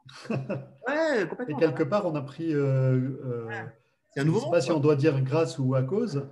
Mais en tous les cas, on a, on a, il y a un facteur d'accélération des marchés euh, sur le digital qui est, qui est indéniable. Hein, euh. Et euh, je ne sais pas, j'écoutais sur France Inter quelqu'un qui disait ce matin en fait qu'on avait pris 10 ans dans, dans la vue à cause du Covid sur ces sujets-là, mais 10 ans d'accélération en fait. C'est-à-dire il y a beaucoup de choses qui, qu'il aurait fallu probablement 10 ans pour pouvoir mettre en place, qui sont en train de se mettre en place aujourd'hui. Donc, c'est vrai que je pense en fait que cette analyse du euh, total addressable euh, market doit, être euh, fortement revue pour servir de, base et de pilier à la discussion ensuite avec, ADECO sur la façon dont ça va créer des synergies pays par pays, parce que c'est une question que vous allez vous poser aussi, c'est de se demander finalement pays par pays, qu'est-ce que, qu'est-ce que ça veut dire qu'est-ce que ça veut dire cette acquisition et, et ça, ça n'a pas je pense que ça n'a pas été fait dans l'analyse de Rothschild parce que lorsqu'ils étudient euh, ce genre de, de, données, il faut montrer en fait pour les fonds des, des, marchés assez grands. Et là, c'est pas ce qu'ils ont fait. Ils ont montré un marché plutôt petit, euh, mais, mais, euh, mais de façon un peu globale. Donc, et je pense qu'on a besoin d'un truc un peu plus détaillé. Ouais, faut, faut, je te rejoins complètement. Il faut qu'on qu'on retravaille un peu le truc pour euh, rassurer tout le monde également sur le, potentiel, quoi. Hein, euh, le potentiel de business derrière, hein, parce que voilà. Euh, qui, je pense, est, bien évidemment là. Hein. L'idée n'est pas de dire que c'est tout petit. Je pense que c'est là, mais à mon avis, il y, a sans doute des choses un peu plus ambitieuses que ça à montrer, je pense, sur ces, sur ces sujets de, de profondeur de marché. dernier point, sur les sujets KPIs slash metrics, euh, j'ai perdu mes notes, excusez-moi. Euh, ouais, le cash. Donc, moi, ça, c'est un, point, un point qui est assez important hein, et qui est d'autant plus important que, que, vous le mentionniez, Aurélie ou, Stéphane, euh, ou les deux au début. la capacité de la société à ne, pardonnez-moi l'expression, mais à ne plus pisser le sang. Donc, à être à, niveau, à avoir atteint des niveaux de rentabilité à minima à l'équilibre est mhm. un levier de décision important pour vous. Il est important que nous, on comprenne, qu'on fasse une analyse de coûts fixes, variables, pour bien comprendre si effectivement ils sont de manière pérenne au-dessus du niveau de rentabilité, enfin au-dessus, pardon, du zéro, hein, tout simplement. Et en fait, quel est l'impact de la non-levée de fonds il y a 12 euh, mois ou 18 mois, ou je ne sais pas quand, d'autant plus qu'ils euh, ont fait un bridge récemment, me semble-t-il. Hein, je crois. Je sais plus. Il y, a, il y, a, un bridge d'1,5 million et puis il y, a, il y, a, 500 000 euros de, de, PGE. Alors pareil, le... PGE qui a priori l'ont vraiment pris pour. C'était dommage de ne pas, de, pas servir manifestement. Ouais, parce que en plus, je, je, pense qu'ils auraient pu prendre un petit peu plus. Donc, c'est vraiment, c'est vraiment ce que vous dites, Aurélie. Je pense qu'ils ont, ils ont, ils ont pris vraiment le minimum, quoi, en quelque sorte. Oui, voilà, ils l'ont pris en se disant que si jamais, euh, si jamais ils avaient des défaillances, etc., chez leurs clients, mais bon, enfin. plus par rapport à la sécurité, en quelque sorte. Oui, exactement. Je pense que ces sujets-là, il va falloir les traiter. il n'y a pas besoin de. Il faut, juste, se, comment dire, faut, faut stresser le fait que effectivement tout le monde est confortable sur ça y est, ils ont atteint de manière pérenne et continue euh, euh, euh, un niveau de structure de, chiffre d'affaires coût qui fait que voilà, les mecs sont à minima, dans le pire des cas, à l'équilibre et que c'est durable. Et si ce n'est pas le cas, eh bien, il faut essayer de comprendre pourquoi, il faut essayer, il faut essayer de comprendre est-ce qu'ils sont bien sur le chemin critique de ça, etc. OK? Ça, c'est un point qui nous semble assez, assez, assez important, d'autant plus ce que vous avez dit au début. Oui. Sachant en fait. non, non, je pense que c'est un point. Ah, pardon, Philippe, je vous ai coupé. Non, non, allez-y, Stéphane. Euh, oui, je pense que c'est un point essentiel parce qu'en gros, ils ont coupé un million dans leurs frais. Euh, c'est quoi leur traîne de croissance ben avec ce million de frais en moins? Non, non, mais c'est vrai. C'est, euh, En fait, ce qui se passe, c'est que la rentabilité a un, prix qui est, clairement la croissance dans, cette entreprise. Et, et donc, ils sont plus attractifs parce qu'ils sont rentables, mais ils sont moins attractifs parce qu'ils font moins de croissance. Donc, voilà. Euh, du coup, euh, voilà. Euh, par ailleurs, je pense en fait, si on regarde en fait le plan de, le plan de trésorerie, dans le cadre d'une acquisition, le fait que l'entreprise perde un peu d'argent, ce n'est pas une mauvaise chose parce que ça permet d'avoir un calendrier aussi d'acquisition qui, qui bah, qui nécessite de prendre des décisions, hein, si, j'ose dire. Des coquins, des coquins, Philippe. Alors que, alors que dans l'autre cas, euh, c'est évidemment une possibilité de, de, levier importante de la part euh, de la cible pour pouvoir négocier les prix. Vous, Aurélie, Stéphane, vous avez une, vous avez une vision sur ça? Est-ce que par hasard, vous auriez entendu euh, au cours des conversations que oui, il fallait, fallait bouger de ou quoi. De timing de notre côté, c'est ça la question Surtout du leur, le timing de leur côté. Est-ce qu'à un moment, dans les conversations, vous avez, vous avez cru entendre des éléments qui permettaient de penser que bah, il y avait potentiellement à un moment courant 2021 des sujets de cash de leur côté, pour le dire, pour le dire clairement oui, un problème, vous voulez dire, de continuité, quoi, concrètement, euh, niveau cash. À un moment, est-ce que, est que, est que, courant 2021, ils sont en Vous l'avez pas, pas entendu, D'accord. OK. Ils étaient plutôt, euh, tout ce qu'ils nous ont présenté, c'était, comme vous pouvez le voir, euh, on a maîtrisé, on s'était fait un plan de 18 mois pour être à l'équilibre. Le cash, on maîtrise à fond. toutes les semaines, on se parle cash. Tous les lundis matins, on vérifie. Enfin, voilà. Donc, ils sont très bien organisés, hein, honnêtement. Ils ont des équipes euh, filles qui sont euh, euh, bien structurées. et, et, on a accompli notre plan au bout de 18 mois. Et voilà la tendance. Maintenant, en année, enfin, en cumul, on est à l'équilibre, enfin, blablabla, ce que vous avez vu hein, comme slide. Hein, de toute façon, j'invente rien. mais à aucun moment, ils nous ont dit bon, il va falloir se dépêcher parce que qu'on va être short. Voilà, on n'a pas ça. Bon. Non et dans le million en moins, hein, pour les analyses, en gros, le million en moins, alors euh, c'est mal parce que je n'ai pas tout écrit, mais il y a environ 300 cas qui sont liés à la fin de, déjà de, euh, de UK. Hein. Enfin, sur, euh, on se disait sur les. enfin, Stéphane, hein, quand tu disais un million de moins, il faudrait que je remette mes notes à plat. Ce que je n'ai pas fait, c'est vraiment dommage. mais voilà, et déjà la fin de UK, ça leur apporte environ bien 300 cas de moins euh, et euh, quand même, Covid leur a fait pas mal d'économies de déplacement. Alors, mis bout à bout, euh, j'ai pas, il faudrait justement, c'est ça que je vais essayer de faire. il y a quand même quelques effets. donc, eux, évidemment, ils n'ont pas eu d'activité partielle parce que c'était un peu ce que je cherchais. Évidemment, vu la croissance, ils n'ont ils même pas demandé d'AP en France.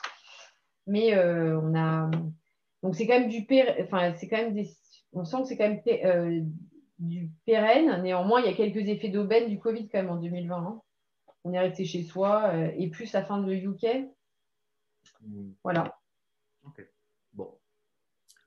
Ok, on va, on va regarder ça. Euh, effectivement, je regarde la Justice des bas sur 2020. Là, ouais, il, a, c'est vachement amélioré. Hein. C'est vrai que. Ok, bah, il va falloir tester cette résilience-là, essayer de comprendre comment, si c'est pas juste du, window dressing euh, pour voilà. Ok, autre type de question. Euh, donc là, on sort un petit peu de l'analyse euh, euh, quanti de la boîte. Et, pour revenir plutôt sur des sujets deal et process. Alors, donc là, vous l'avez évoqué tout à l'heure, donc la valo. donc vous nous disiez oui, a priori, vous avez déjà parlé valo. Ah, moi, j'ai entendu le chiffre en interne, Aurélie. Je ne sais pas si ça a déjà été évoqué avec eux. Voilà, moi, j'ai pas, moi, j'ai pas, j'ai pas eu de, conversation avec eux. Alors, est-ce que Stéphane en a eu? Mais moi, j'ai pas entendu parler de Valo. Enfin, vraiment, euh, peut-être que j'étais endormie à ce moment-là ou c'était pas. Euh, on, en parlera dans ce cas-là quand, quand, Stéphane sera là. Mais l'idée, c'est de, comprendre en fait s'il y a quel type de. Il y a un moment, s'ils attendent quelque chose. Ouais, type de position sur lequel la cible peut être. Il peut être dans une position qui est de dire euh, on ne cédera pas à moins de temps, ou, euh, on, cherche en fait à, on cherche en fait à, maximiser, ou bon, euh, il, faudrait juste savoir en fait où, on en est sur, sur ces discussions. Moi, pas, moi, je vous dis, j'ai rien entendu. Après, j'ai pas été dans tous les calls. Donc, effectivement, Stéphane pourra lui reboucler et confirmer si oui, il y a eu ce genre de discussion. Ok. Et, vous, Stéphane, euh, vous avez entendu un chiffre, vous? Vous, vous euh, Stéphane, euh, Oui, j'ai compris. oui, oui j'ai entendu un chiffre. Par contre, c'était les, chiffres internes. Je ne sais pas. Je ne pense pas que ça a été communiqué. D'accord. Et le chiffre interne, c'était combien? J'ai entendu le, le 4 x 10. 4 x 10. C'est-à-dire 4 fois le chiffre d'affaires de 10 millions en 2021. C'est ça. Mm. Euh, mais je pense que ça, enfin, honnêtement, hein, ce chiffre-là, euh, moi, c'est un chiffre de coin de table. Enfin, je oui, bien sûr. Ouais, de toute je, façon, je suis assez euh, d'accord. Non, non, mais bien sûr. Vraiment, et je ne sais même pas d'où. Enfin, je ne sais même pas qui. C'est la, table de qui. Hein. je ne sais pas. J'ai entendu le même. voilà. Je, non, mais d'accord, mais c'était juste. Je pense que c'était juste le chiffre pour, pour que vous ayez un ordre de magnitude, savoir si c'était mm. quelques millions en dessous de 10 millions ou, ou au-dessous de 100 millions. Et donc euh, là, on sait que c'est euh, de cet ordre-là. on, verra, mais moi, a priori, en tout cas, c'est des chiffres qui me semblent élevés, je trouve, euh, à l'heure actuelle. Mais, mais, mais, mais on, verra. Ça sera, je pense, on verra quand oui, ça, on réussit à faire un BP, quand, on sera clair sur la trajectoire, etc. Ça sera le... On verra ça au final. c'est sans doute aussi pour mettre en perspective par rapport à d'autres acquisitions où finalement, en fait, quand on regardait les résultats, enfin les bitas euh, de la cible euh, Corp, euh, on se rendait compte qu'on était peut-être pas hyper loin de certaines acquisitions précédentes. Donc, les, certains acteurs, on va dire, du groupe disaient bah, donc c'est bon, on va faire un moins de 10. Puis en fait, voilà, je pense que ce chiffre, il est sorti de là hein, pour essayer d'expliquer que bah non, en fait, on n'est peut-être pas sur les mêmes métriques et que ce sera peut-être pas le même prix, même si facialement, on a l'impression que bah, la, la, ligne du bas, elle ressemble étrangement à celle qu'on. Enfin, on va dire pas forcément. enfin, en tout cas, si on essaie juste de faire un produit en croix, ça ne marchera pas. Quoi. Après, il y a, peut-être des sujets de. Alors, ça, idem, je pense que ce serait intéressant peut-être qu'on essaie de faire des formes de rapprochement euh, pour les aspects positifs comme pour les aspects négatifs d'ailleurs, hein, avec euh, d'autres expériences d'acquisition que vous avez pu avoir au sein d'ADECO. Et je pense notamment à General Assembly. Pour rappel, nous, le, rappel ou pas d'ailleurs, mais nous, le chiffre qu'on a en tête de multiple pour General Assembly, c'est 4 fois. Hein. Donc, il sort peut-être de là aussi le 4 fois. Hein. Euh, il, est de 4 fois, c'est ça que vous dites? 4 fois Moi, les chiffres que j'ai, c'est 100 millions d'euros de chiffre d'affaires, payé 400 Oui, on l'a pris. Oui. Ouais, donc ça correspond. C'est peut-être ça. Hein. Ouais, c'est peut-être tout simplement ça. Ouais. Mm. Public en tout cas. Hein. C'est les chiffres. Axel, euh, Antoine, c'est ce qu'on a. Hein. c'est bien 4, euh, fois, oui, le, chiffre d'affaires. Donc, il, sort peut-être juste de là, hein, le 4 fois. Donc, euh. Non, mais voilà, c'est pour ça. Moi, je ne l'ai pas, mais je pense qu'il doit sortir de là et vous avez sans doute bien raison. Une grande chance. Il faudra qu'on regarde un petit peu ces sujets-là. Et je, pense qu'on pourra peut-être également, euh, si on a euh, de la matière, de l'inspiration là-dessus, je pense qu'on pourra peut-être s'inspirer de, ben, retour d'expérience en fait sur, sur la manière dont ça s'est passé avec General Assembly d'ailleurs, hein, parce qu'on est quand même sur des pas très très très éloignés. Euh... Général Assembly, en termes d'intégration, alors, euh, en, alors en France, c'est zéro de chez zéro. Hein. Il n'y a rien, rien, rien. Hein. Donc, euh, et alors après, dans le groupe, je, je pense que c'est quand même assez. Je ne sais pas si c'est là où on voudrait être. Hein, et je pense que Stéphane, il a plus de vision que moi. Alors peut-être que toi, déjà, Stéphane B, tu en as plus. Mais bon, en tout cas, euh, les commentaires qu'on a régulièrement, c'est de toute façon, Général Assembly fait du col blanc. Enfin, en gros, on ne s'imbrique pas. Quoi. Alors, euh, peut-être dans d'autres euh, parties du groupe, dans d'autres pays, hein, puisqu'en France, Général Assembly, c'est, euh, je ne sais même pas ce que c'est. Enfin, c'est tout petit. Hein, Tu m'apprends que ça existe en France, Aurélie, tu vois Pour moi, ça existe. Oui, bah, si, si, parce que moi, je, tous les ans, je dois relancer un expert comptable et un commissaire au compte pour qu'ils filent les comptes, pour, parce que, bah, effectivement, oui, il y a quelque chose en France, mais c'est vraiment rien et on n'a pas de synergie, on n'a rien du tout. Donc je pense qu'il faut bien s'en inspirer. Sans doute des enseignements. voilà, c'est des, des, enseignements positifs ou négatifs, hein, mais euh, il faut s'en tirer pour pouvoir bien positionner cette acquisition par rapport à l'autre. Ouais. Mais d'où, en fait, si vous voulez, je pense l'insistance qu'on a sur le col bleu. Ouais, ouais. En fait, on se rend compte que Général Assembly est tellement col blanc et que ça marche tellement pas, enfin, en tout cas, pas exactement comme on avait pensé, j'imagine. Euh, que là, c'est une vigilance accrue et je pense que ça vient de là. Ce que, ce que l'on veut dire, c'est que notre intuition, c'est que votre corporation risque de regarder la potentialité de faire cette acquisition au regard de ce qui a été fait dans, dans l'acquisition de et, donc, il faut, et donc, il faut probablement soit... Euh, il, faut, il faut regarder cette acquisition avec l'éclairage de, de cette première. Tout à fait. avec les points positifs, les points négatifs. Pour anticiper potentiellement des questions un peu compliquées qu'il peut y avoir sur ça. Oui, tout à fait. Bien en ligne. Est-ce que tu sais qui, Aurélie, s'est occupé de ça chez nous? Comment on pourrait avoir un, feedback sur comment ça s'est passé? Euh, Tu veux dire l'acquise de Corp, euh, de, de GA euh. Bah, L'acquise et surtout, euh, ah, je ne sais pas si c'est suivi, le business plan, si, enfin, je ne sais pas du tout où ça en est. Quoi. moi, la, seule personne à qui je pourrais au moins demander, c'est euh, à notre, enfin, au MNA, au moins déjà de savoir, euh, parce qu'eux, ils doivent savoir hein, qui après a pris en charge euh, la suite des événements. on aura peut-être l'occasion d'en, enfin, pas peut-être, on aura sans doute l'occasion d'en reparler. Oui.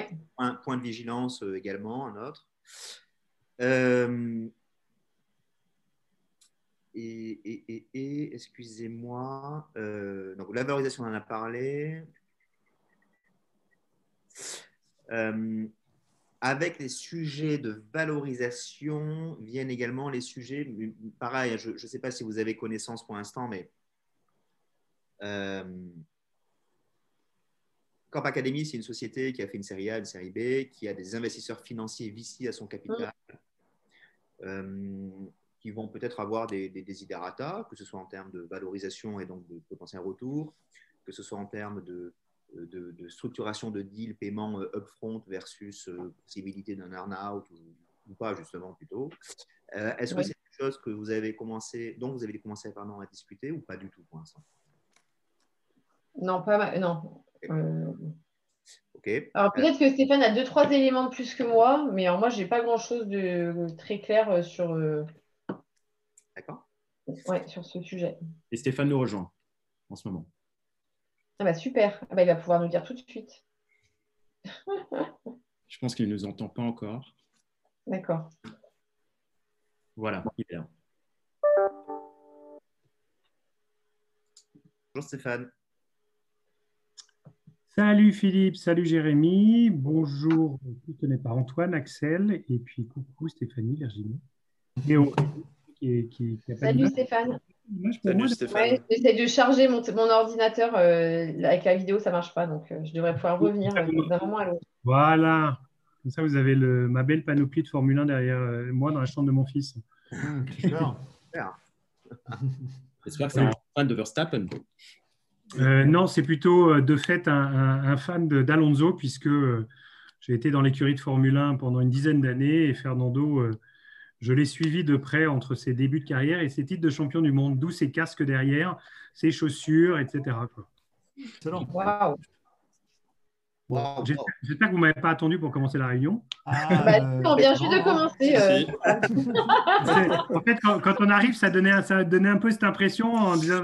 non, c'est parce que, figure-toi, il y, avait, il y avait plusieurs questions. On se disait, ça, il faut qu'on demande à Stéphane, il doit savoir. Et, tout à coup, Axel a dit, ah ben voilà qui se connecte. Alors on dit, bon, ben, on, va attendre. bon, qu'est-ce que je peux faire pour vous?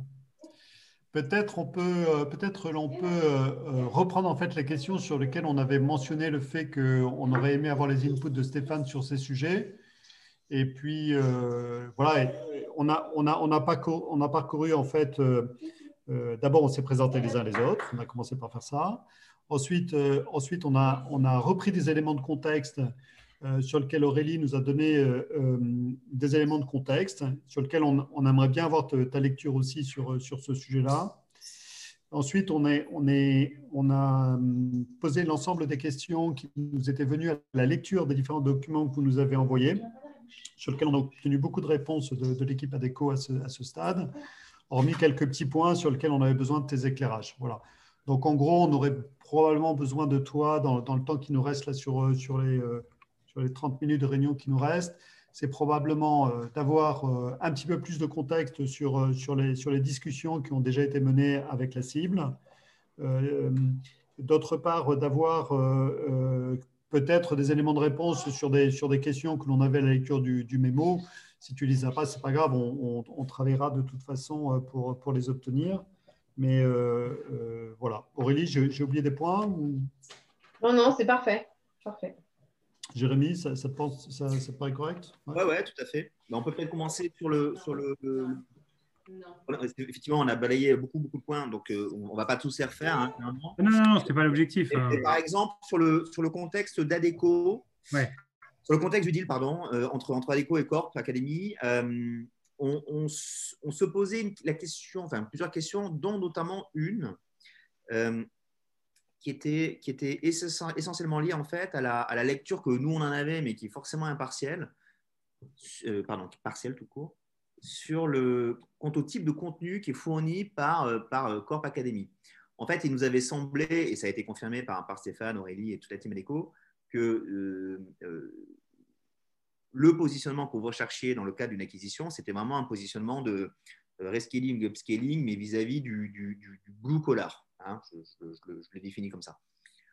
Or, euh, en première lecture, mais qui est hyper partielle, ultra préliminaire, il nous semblait que le type de cours, le type de formation, de contenu qui était disponible sur la plateforme euh, Corp Academy était, était, était, plutôt du style, euh, voilà, apprenez la blockchain en 10 minutes, apprendre à l'idée une équipe, euh, créer sa startup euh, en lead management et euh, devenir un expert du Scrum. Voilà.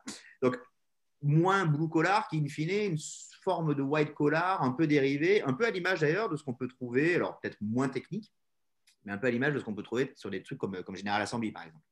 Et donc, on, voulait, on voulait un petit peu comprendre ça. Est-ce que que c'était en adéquation? Est-ce que tout le monde était confortable sur ça, etc., etc. Et en fait, pourquoi cette question pour, pour vous, Stéphane? Parce que euh, dans l'historique qu'on a compris des relations avec, euh, avec Corp Academy. Donc, euh, en fait, vous avez été sollicité en 2019 à l'occasion de la série C. Ça ne s'est pas fait. Pour X raisons, on ne revient pas dessus, c'est clair. Ensuite, vous avez mené, ce qu'on comprend, vous avez mené une forme de mapping, d'identification de cible, et il s'est avéré que Corp Academy tombait en fait parfaitement dans ce que vous cherchiez. Et donc, du coup, c'est assez... Stéphane, hein, c'est ça hein?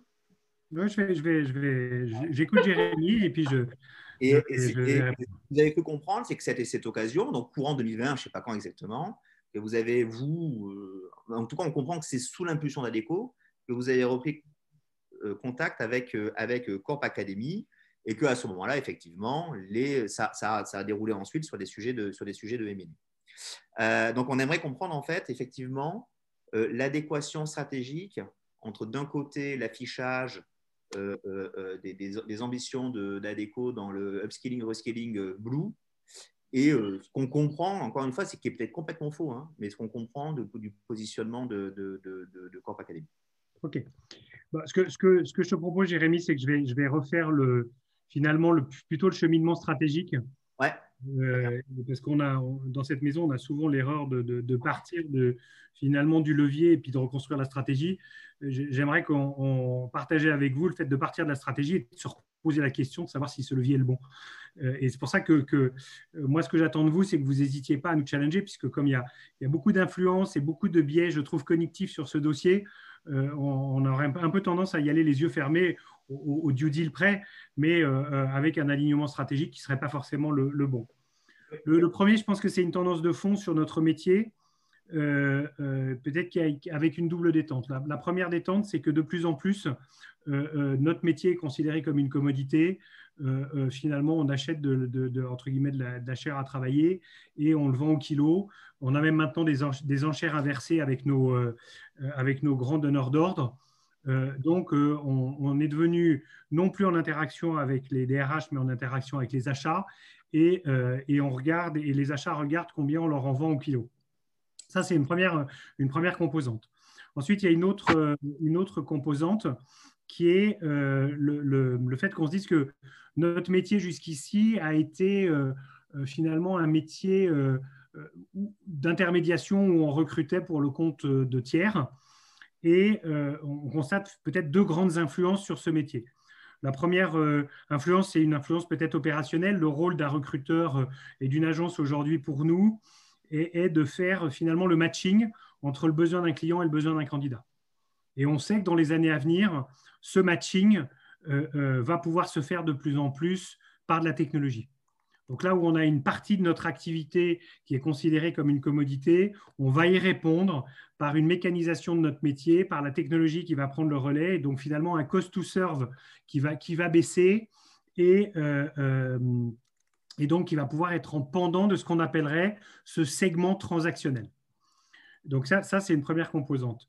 La deuxième composante dans ce métier d'intermédiation et de recrutement, donc on va dire le matching demain sera fait par la technologie, c'est que de plus en plus, on s'aperçoit qu'on n'arrive pas à trouver non plus les bons candidats, mais les bonnes compétences. Euh, on sait à peu près qu'il y a 400 euh, 000 emplois. Si on avait les bonnes compétences, on pourrait les pourvoir. On sait d'un côté quels sont les besoins en matière de compétences à travers toutes les données qu'on a. Donc, on a une tour de contrôle du marché qui est très intéressante. Et de l'autre côté, on sait quelles sont euh, finalement les compétences manquantes. En particulier, on a choisi 15 métiers en tirage.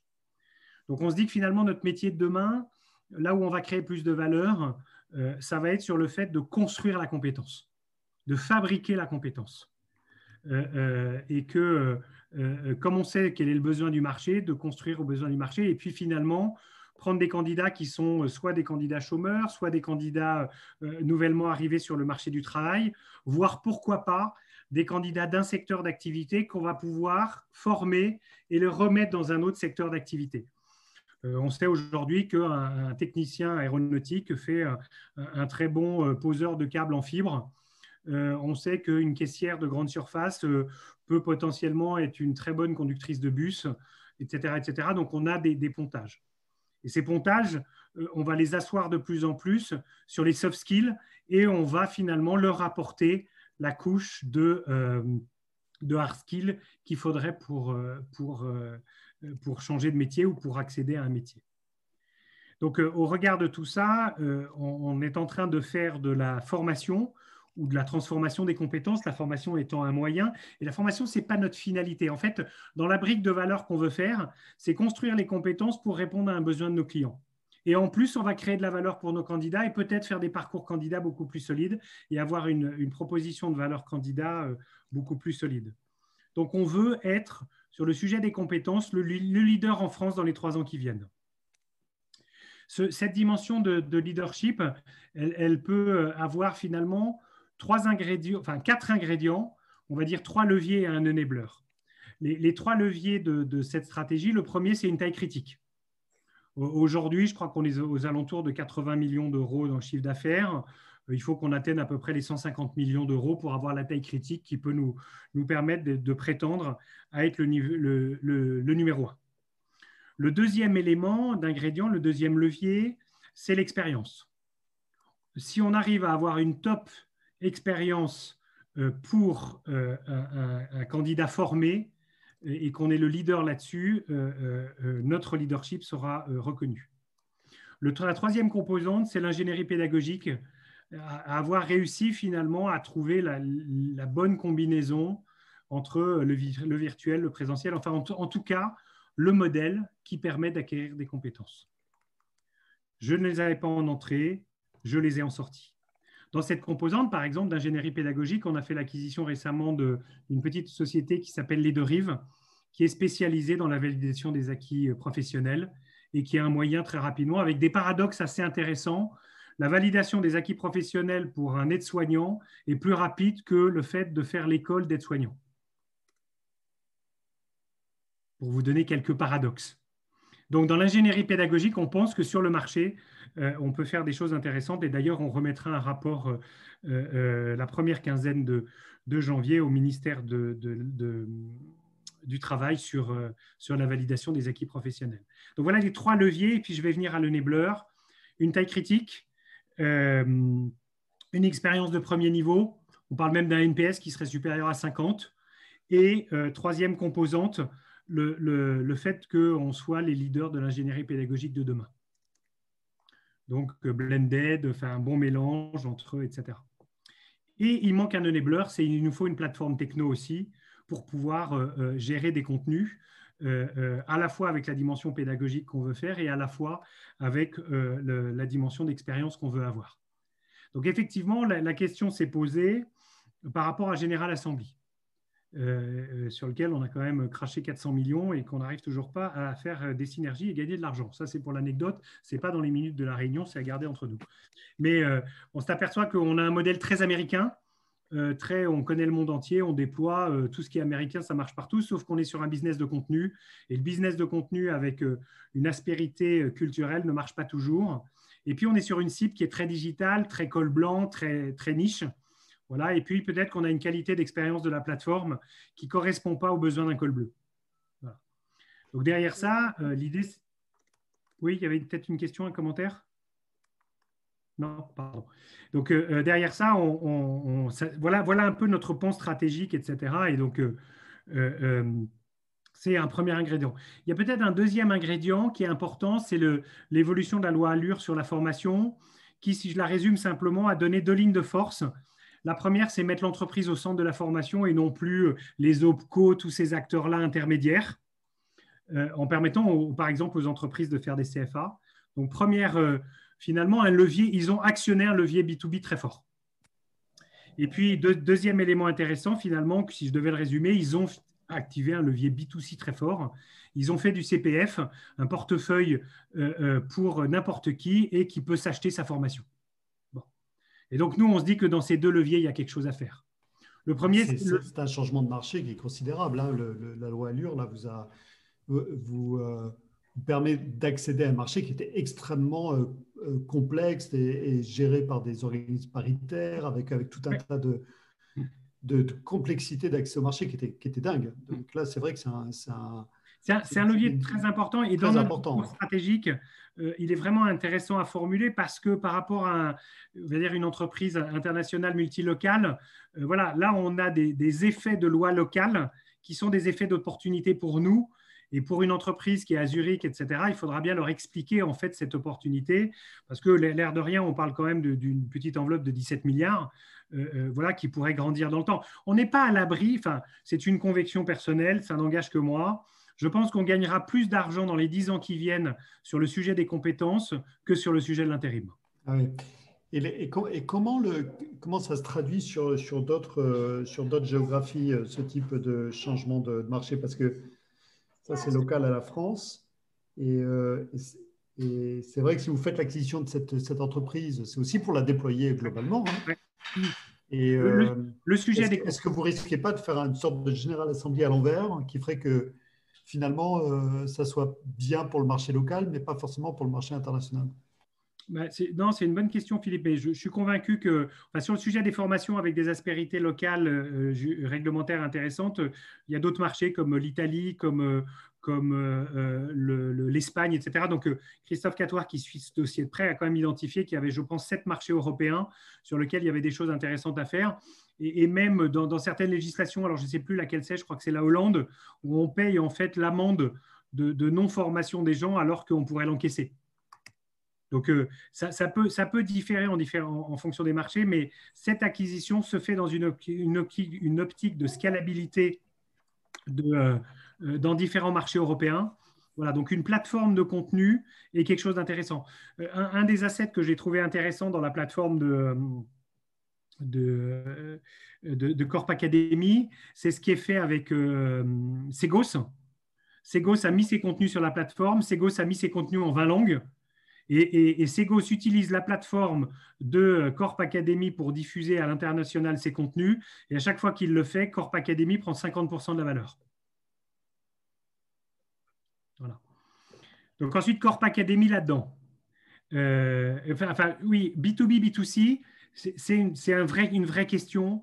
C'est-à-dire que moi, j'aimerais qu'on ait un modèle qui soit rentable en acquisition sur le B2B et que le B2C soit une composante de valeur complémentaire cerise sur le gâteau dans un second temps.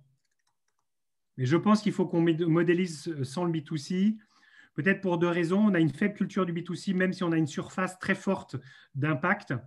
Donc, il faudra qu'on l'expérimente d'abord et peut-être en interne. Il faut qu'on apprenne à, rerouter le CPF sur ce type de plateforme. Il faut qu'on apprenne à avoir une plateforme d'e-commerce euh, avec le paiement en ligne. Et, c'est une brique qu'on n'a pas aujourd'hui. Donc, ce n'est pas un vrai standalone B2C que l'on peut, euh, avoir. Donc, euh, dans les ingrédients qu'il me faudrait, il me faudrait la, super capacité d'assessment et d'orientation. Le cœur de la machine, ça sera l'orientation. Je connais les besoins, je connais les candidats, je connais la formation, je regroupe ce triptyque et euh, j'arrive à créer de la valeur euh, euh, de façon très forte. Je pense que Philippe, qui dans ton entourage n'a pas payé un orientateur quelques centaines d'euros pour ses enfants, ne comprenant rien dans la galaxie finalement des formations aujourd'hui et se posant la question de savoir ce que tes enfants pourraient faire compte tenu de, cette galaxie. Je pense qu'il y a un vrai business là-dessus intéressant à terme. Donc, quand je regarde Corp Academy, je n'ai pas toutes les réponses. Et je pense que c'est une erreur de chercher le moucheron à cinq pattes et de se dire qu'on va y arriver. Donc sur l'orientation, bon, ça ne répond pas. Sur euh, la partie assessment, qu'il faudrait que je fasse en amont et en aval de la formation, je ne l'ai pas. Et sur la partie euh, e-commerce pur, je ne crois pas que je l'ai, en tout cas, je ne l'ai pas vu. Donc ça ne répond pas à tout. Par contre, dans le modèle, il y a deux choses qui, qui m'interpellent. La première, c'est qu'une qualité pédagogique et ergonomique de la plateforme qui permet finalement à un col bleu d'avoir une capacité d'aller sur la plateforme facilement et une technique du suivi de l'adhésion et, de gamification, d'embarquement, etc., qui me semble très intéressante. La deuxième que je trouve géniale, qui finalement est un asset très fort pour moi, c'est la capacité à aller voir un client B2B et lui dire, je prends tous vos contenus, je les digitalise et euh, euh, je les revends à vos, euh, à vos collaborateurs. En sachant qu'ils font, visiblement, ils font ça pour, je crois, 40% des, contenus qui sont sur, sur la plateforme. Donc, c'est un, un, un, schéma sur lequel ils, sont, ils ont plutôt bien réussi, ils savent bien le faire. Ouais. Et on, a eu une question là tout à l'heure concernant les, justement l'école bleue. Vous aviez regardé SpeechMe Écoute, je ne me rappelle plus. On a regardé beaucoup de choses. Il faudrait que je te dise. D'accord, ok. Parce que euh, peut-être qu'on le mettra en éclairage euh, particulier sur, euh, sur ce concurrent qui, qui, qui, est, pour le coup, lui, très dédié à l'aspect vidéo col bleu. Ouais. Mais qui est, est peut-être moins, moins, moins développé que, que, que Corp Academy, mais à vérifier. Donc, un des leviers pour moi de création de valeur, c'est notre surface, notre surface grand client et la capacité d'apporter une transformation des contenus internes d'une entreprise. Voilà, sachant que plus on va transformer ces contenus, plus on va apprendre dans les contenus, plus on va apprendre comment ils fonctionnent, plus on pourra se mettre nous euh, euh, dans la situation. En fait, euh, Philippe, Jérémy, pour moi, il y a un peu de la stratégie d'Amazon. C'est-à-dire que finalement, je vais voir tous mes clients et je les, je les, embarque chez moi, je regarde ce qui marche et je me pose la question après de leverager ce qui, ce qui marche directement. Bon, je ne sais pas si ça se dit dans une plateforme stratégique, mais, euh, mais, en, tout, cas, il y a une intention de ce type-là. Ensuite, pourquoi Corp Academy? Ben, Pour une raison simple, et je n'ai pas l'impression qu'elle ait été vraiment abordée, c'est que c'est notre fournisseur depuis, euh, depuis, je crois, 18 mois ou 2 ans, qu'on fait pas mal de business avec eux, qu'on a euh, finalement une combinaison de nos deux cultures qui marche pas mal, on s'entend bien. Et puis, comme, première, comme premier pas d'Afficio Societatis, ben, c'est finalement c'est déjà quelque chose. C'est-à-dire qu'avant de se marier, on, a vécu ensemble et, on a appris, on a vu comment il fonctionnait, on a vu comment ça fonctionnait sur nos cibles. voilà, et donc, il y a quelque chose d'intéressant. autre sujet sur les contenus, on est intéressé quand même sur la dimension soft skill, qui, on pense que ce sera euh, euh, une dimension euh, forte et intéressante de plus en plus. Donc, si on a la capacité d'assesser les, soft skills, qu'on travaille de, façon très forte en interne, et la, capacité à former avec des, mises en situation, des jeux, des cas, etc., ou, du jeu vidéo, hein. il, y a, sur la plateforme un, espèce de, comment ça s'appelle, de jeu policier, là tu mènes une enquête, etc. Euh, voilà, et la façon Cluedo non. non, il y a des trucs plus modernes, Philippe. En fait, Cluedo, c'est ce que j'aurais dit, mais c'est plus notre génération. Euh, euh, c'est qu'ils vont maintenant, ils vont s'enfermer dans une salle en vrai, et puis. Euh, un, oui, un, escape, un, escape, game. Voilà. c'est le mot que je cherchais. Je pensais à Cluedo. Tu as osé le dire, j'ai pas osé. Le, le, Cluedo de maintenant, c'est le escape game. Et donc, il y a un jeu de escape game sur, etc. Et la façon dont tu l'adresses, ça permet de détecter en fait certaines de tes compétences en soft skills et, de les identifier, de les analyser, etc. Donc, donc, voilà, donc il travaille avec nous, ça marche bien avec nos cibles. La transformation du contenu pour le compte de tiers est un bon modèle économique qu'on peut activer et amplifier. Euh, euh, voilà finalement les assets sur lesquels on, on, pourrait commencer à baser quelque chose. On pourrait avoir notre brique pour une brique B2C derrière éventuelle. Euh, euh, voilà, ils savent gérer des contenus, ils savent aussi être agrégateurs de contenus, puisqu'on mm. pense que le contenu pur, ce n'est pas tellement notre business. Et moi, je trouve que aller faire payer à, ses clients la transformation de contenu que tu n'as pas, et puis après de se poser la question comment tu peux l'utiliser de façon maligne, euh, il y a quelque chose d'intéressant parce que je crois qu'ils le font. Alors, je ne sais plus quelle, grosse boîte industrielle ils le font. Euh, un équipement automobile, je ne sais plus, j'ai plus en tête, je suis un peu fatigué, on est vendredi. Euh, bon, enfin, en tout cas, quand ils transforment pour leurs collaborateurs en interne dans une boîte industrielle euh, la, compétence et que nous, on le comprend et la connaît, euh, ça nous permet peut-être d'utiliser ce contenu pour former un intérimaire, voire proposer un candidat formé sur les, compétences qu'il est hard, qu'attend, c'est Forestia, voilà, ça me revient, qu'attend Forestia et de proposer en fait ce que j'appellerais un candidat augmenté ou un, candidat packagé avec exactement le bon niveau de compétences et de formation qu'en attend Forestia, puisque c'est ce qu'il utilise pour former ses équipes en interne. Et du coup, ça pose la question derrière de, savoir, oui, on a le droit, un Corp Academy peut réutiliser du contenu qui a été produit par des clients au bénéfice d'autres usages? Euh, ils, sont, ils sont propriétaires à 50% des contenus. 50% euh, Forestia, 50% Corp Academy. Je ne sais pas quelles sont les règles d'usage euh, euh, qu'il y a là-dessus. Ok, bah, ça, c'est un, aspect. On, a, s'est pas mal posé des questions avant votre arrivée, Stéphane, sur le col, sur, ces sujets, en fait, comment, sont régies les règles entre, d'un côté les créateurs de contenu et Corp Academy, comment ça se traduit en flux financier, comment euh, la, machine à création, entre guillemets, je l'appelle comme ça, mais il faudra vraiment qu'on rentre en détail dans le truc, euh, est scalable, parce que pour nous, c'est un enjeu, euh, et, c'est d'autant plus un enjeu que là, vous venez de le dire, hein, c'est-à-dire que moi, ce que je comprends, pour, résumer un petit peu ce que vous dites, vous me dites si c'est une bêtise, mais la réalité, c'est que oui, le type de formation, le type de contenu à disposition maintenant chez Corp Academy n'est pas forcément celui qu'on pourrait qualifier de, de entre guillemets, mais in fine, c'est pas grave parce que toute la plateforme technique, la capacité à générer du contenu et à leverager entre guillemets sur de différents contenus entre B2B fait qu'on pourra l'orienter à notre guise et notamment pour répondre à des, à des sujets de, de, de je, vous, je, vous prends, je vous prends un petit exemple pratique. On a comme client PSA et on a de la concurrence sur PSA et, PSA d'un côté nous drive sur les prix. Bon. D'un autre côté, on va aller voir PSA, on va lui dire écoutez, on vous lâche un point de coefficient sur les prix, euh, euh, par contre, euh, vous, nous, vous nous mettez sur, sur vos sujets de formation, on transforme tout au contenu et vous imposez à tous les acteurs, même si c'est nos concurrents, quitte à ce qu'on vous fasse une plateforme en marque blanche, qu'ils utilisent cette plateforme pour former tous les intérimaires comme on formerait toutes vos équipes internes. je comprends. Donc même si on n'est pas propriétaire du contenu, en tout cas dans l'usage, on peut être malin sur comment exploiter ce contenu qui appartient à un client en, allant chercher des composantes de business supplémentaires. Ah, ok. Il y a un petit, côté, un petit côté la fourchette, tu vois, une fois qu'on sera implanté chez un client avec la plateforme et leur contenu, bah, ça nous ouvre quelques petites opportunités. Quoi. Ah ouais, je comprends. Non, mais ok, ça me semble ok, compris. Euh, après, après, Jérémy et Philippe, et, c'est pour ça qu'on a construit votre mandat sur cette façon-là, challengez-nous, regardez les faiblesses, regardez les failles, euh, euh, et vraiment n'hésitez pas à, aller à l'encontre de nos convictions. Bien sûr, bien sûr, bien sûr. Hein, vraiment, c'est vraiment l'idée, parce que c'est les business models qu'on ne connaît pas bien, voire pas du tout. Enfin, moi, je les connais un peu sur les business de contenu dans les médias. C'est à peu près la même chose, mais la maison ne les connaît pas bien. Peut-être que ce n'est pas la bonne brique. En tout cas, il y a une belle opportunité maintenant, euh, euh, mais peut-être que ce n'est pas par cette brique-là qu'on aurait commencé si on avait eu le, choix.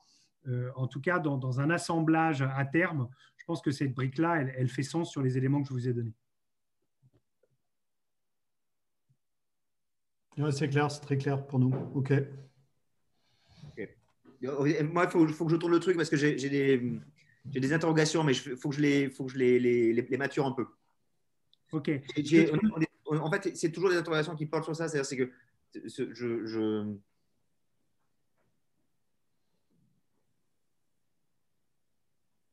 En fait, on, pourrait, si je prenais, mais je,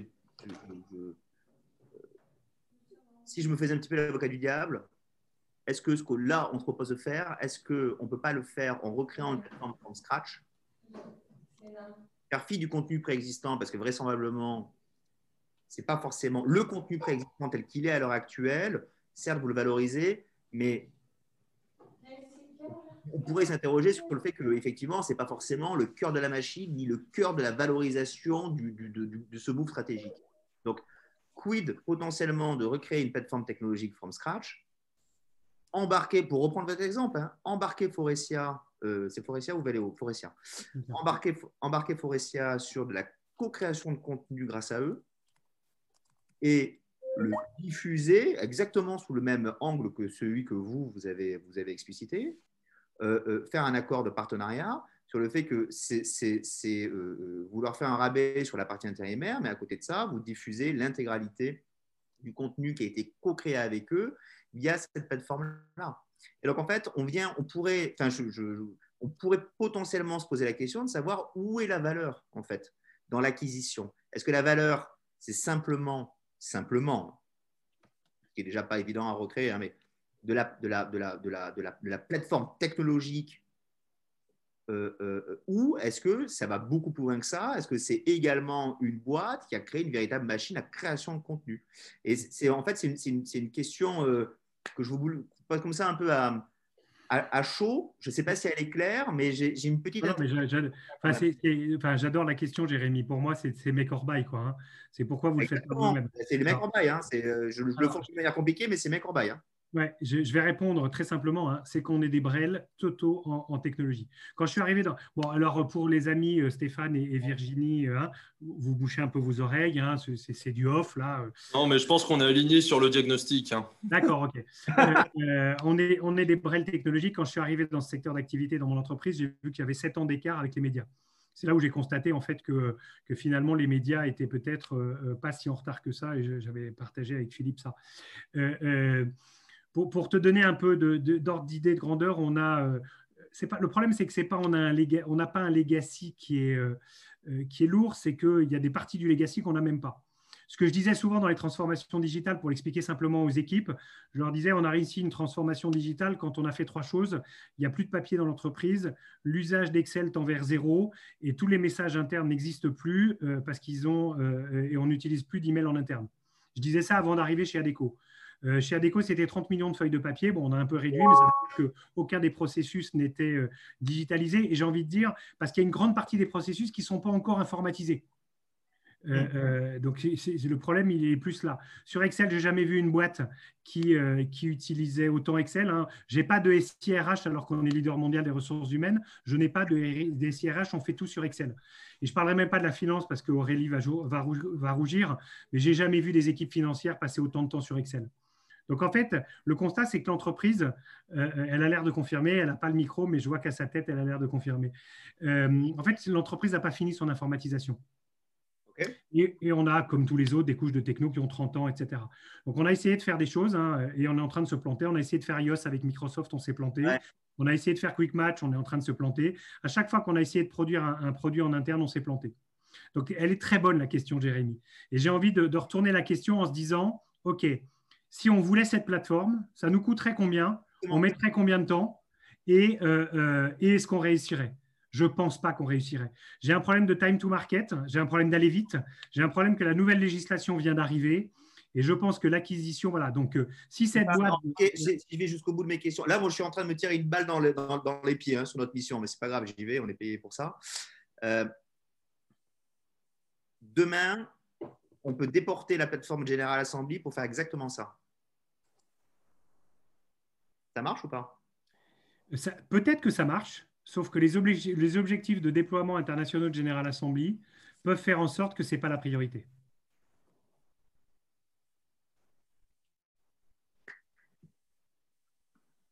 C'est une boîte américaine, le fondateur vient de partir, on vient de mettre un nouveau CEO, ça fait quatre ans qu'on l'a fait, zéro intégration, pas d'augmentation du résultat depuis qu'ils sont adossés à nous. OK. Et techniquement, la plateforme de General Assembly, rebrandée comme vous voulez, pourrait, c'est là que je ne connais pas assez bien le produit, mais pourrait-elle effectivement constituer cette brique technologique dans le déploiement d'un nouveau produit tel que vous, le concevez? En tout cas, c'est une question qu'on peut creuser avec le métier. Je crois que la partie ingénierie pédagogique euh, euh, est un vrai frein. C'est-à-dire que la façon dont ils ont abordé, ils l'ont abordé très à l'américaine. Pas de blended euh, Elle est blended, si, si. Ah, elle est blended. Oui, elle est blended. ils l'ont abordé très à l'américaine. Moi, j'ai un peu testé la plateforme, mais sur des modules très digitaux. Ouais, quand tu es, natif digital euh, euh, et que tu es très à l'aise, il n'y a pas de problème. Quand euh, tu es un peu, un peu malhabile avec ton PC, je ne sais pas, tu vois, si ça fonctionne. Mais par contre, Jérémy, je pense qu'il faut qu'on prenne la question. Peut-être Stéphane, il faut qu'on challenge training. Donc, oh j'ai du mal. le, patron, de training pour, euh, pour lui demander et pourquoi pas Général Assembly. Qu'on ait l'argumentaire parce que cette question, elle pourrait être posée et je trouve que c'est bien jusqu'au bout. On disait tout à l'heure avec Philippe, euh, euh, Stéphane, Aurélie, tout le monde. En fait, on, voulait comprendre si on, si on, pouvait se servir de la matière du précédent Général Assembly pour essayer d'en tirer des enseignements, qu'ils soient positifs ou négatifs d'ailleurs. Hmm. Parce qu'on on pense que vraisemblablement, au moment où en interne chez vous, au board ou, près de la BU ou je ne sais quoi, euh, au moment d'emporter la décision et d'arracher entre guillemets le, le, buy-in en interne, euh, le sujet de General Assembly, je pense, va, va, potentiellement ressortir. Et donc, c'est peut-être bien d'anticiper les questions à ce niveau-là, que ce soit encore une fois d'un point de vue positif ou négatif, j'en sais rien. Hein, mais, euh, Non, non, mais c'est un sujet qu'il faut creuser, je suis d'accord. C'est un sujet qu'il faut creuser. c'est Didier Fourquin, Stéphane, merci pour le nom, et peut-être Didier Fourquin, Lorraine, avoir l'argumentaire euh, pourquoi, pourquoi, parce que je, suis quasi persuadé que ça a été. Euh, en fait, je pense qu'il y a une question euh, technique. enfin, est-ce que la plateforme est adaptée? Et après, il y a une question de priorisation dans la croissance internationale de General Assembly et notre capacité à faire bouger dans un laps de temps inférieur à un an et demi la société vers ce type de modèle qui est aussi, je pense, assez limité. OK. Et donc, du coup, parfait dans, pour nous, dans une contrainte pour nous d'opportunité avec un time to market très court qu'il faut saisir maintenant. C'est-à-dire qu'il y a aussi cet aspect-là. On ne peut pas attendre 12 mois, il faut y aller maintenant. Bah oui, en fait, la loi a changé. Ah c'est une prime, c'est une prime au leader, quoi. Hein. Ah C'est-à-dire que tous les gens de la formation, à mon avis, se posent la même question. Mmh. Euh, et à un moment donné, nous, on n'a pas d'assets digitaux. Je vous parlais de, de, la plateforme. Euh, voilà. Si on deal, en gros, au mois de juin, je suis opérationnel sur une plateforme digitale sur le marché. Hmm. Si je construis en interne, combien de temps ça va me prendre? Avec un General Assembly qu'on a acheté 400 hmm. millions, et à mon avis, dont la priorité n'est pas de mettre de l'argent sur un développement pour d'autres modalités aujourd'hui, mais plus de déployer son existant pour aller chercher du return. Oui, je, pense qu'en fait que ce qu'on essaie d'évaluer, peut-être sera une, peut-être une, des façons de présenter aussi le case en interne, c'est de regarder toutes les pistes stratégiques qui peuvent euh, euh, être activées, en fait, et puis euh, bah, les valoriser, les mettre dans, une sorte de calendrier prévisionnel, et puis euh, mesurer en fait le, risque et les enjeux, les opportunités sur chacune d'entre elles. et, ainsi de valoriser en fait l'acquisition versus d'autres options. D'autres options. Et, ça permet effectivement d'avoir réponse aussi à des questions qui seraient légitimement soulevées au moment où vous allez défendre cette acquisition en interne. Non, non, c'est un, un, bon point. Et, Général Assembly, c'est bien comme quoi toujours le, regard tiers est, intéressant. Mmh. Euh, quels sont les autres points euh, Alors, en fait, on a balayé beaucoup, beaucoup de choses mais, précédemment, mais euh, les autres points sur lesquels peut-être on aimerait votre éclairage, Stéphane je, Alors, moi, je suis désolée, mais je vais devoir vous. Ah je vais pas pouvoir rester au-delà. c'était 18 h c'était la promesse. Donc, je prends ton relais et, et tu as fait la première partie, je ferai la deuxième. Voilà. Et après, moi, ce que je peux vous proposer, Jérémy ou enfin, euh, quelqu'un de l'équipe, c'est que moi, j'ai quand même pas mal de notes d'analyse de détails du PNL.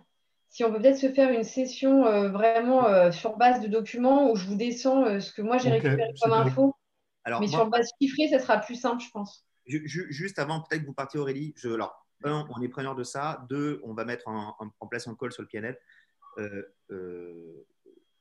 Trois, on, est d'accord donc la, la, juste la, constitution de la, la team commando entre guillemets.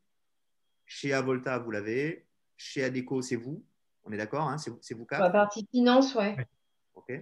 Donc, avec, nous quatre, euh, ça, ça va être le cœur de, cible. Après, il y a potentiellement des expertises complémentaires qu'on sollicitera euh, en fonction de vos questions. Euh, voilà, mais j'ai demandé à Virginie de suivre toutes les interactions, à Stéphane de renforcer et d'aider un peu Aurélie sur la partie euh, euh, méthode, projet et pourquoi pas structuration de la partie stratégique avec moi. voilà un peu les, rôles de, chacun.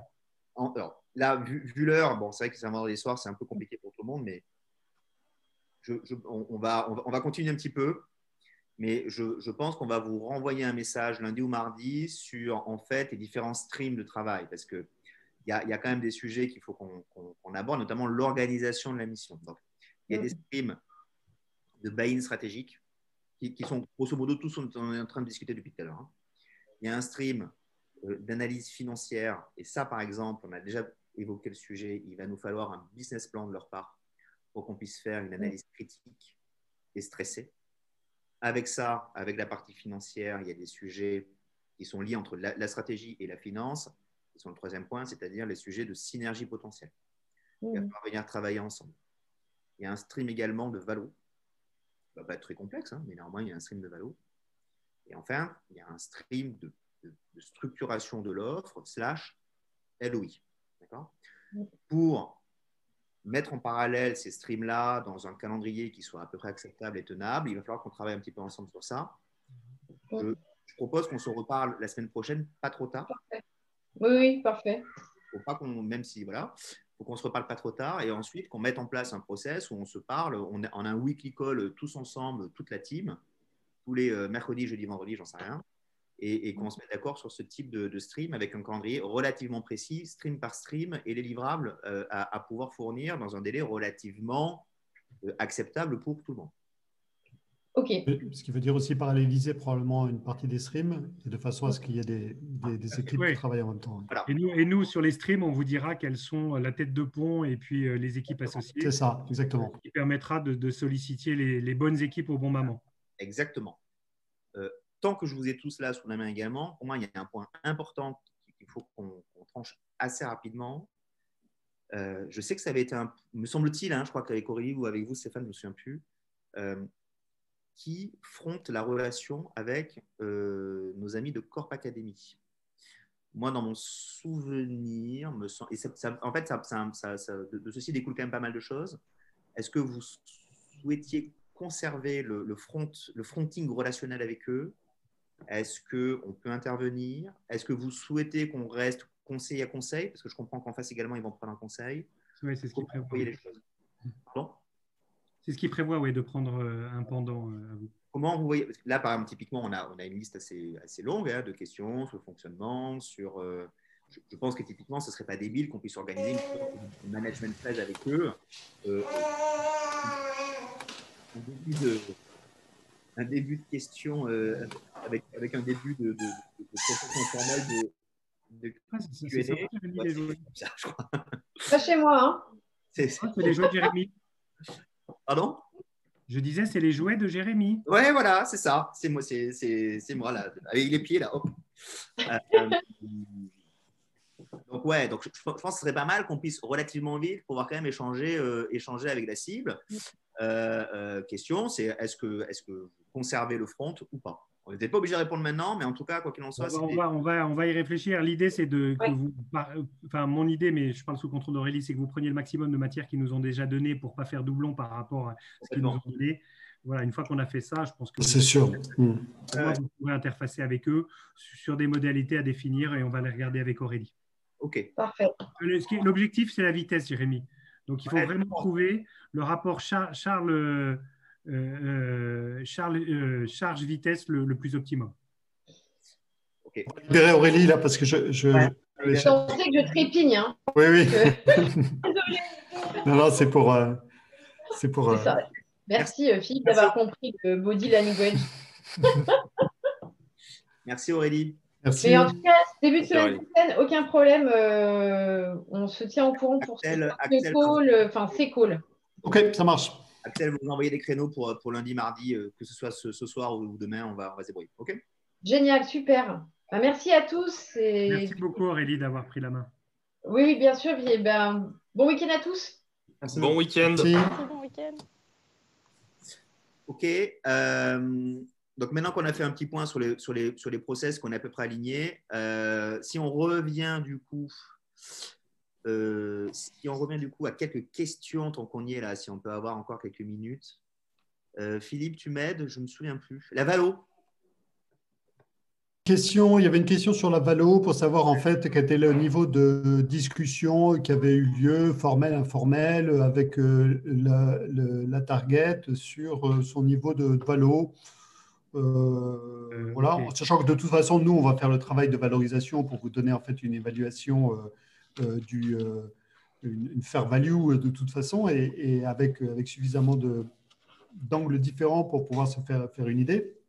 On se posait la question de où en était cette discussion. Ouais, moi je crois qu'il il, m'avait donné le fait qu'ils étaient en valo post-dernière levée qui avait lieu début d'année à 40 millions.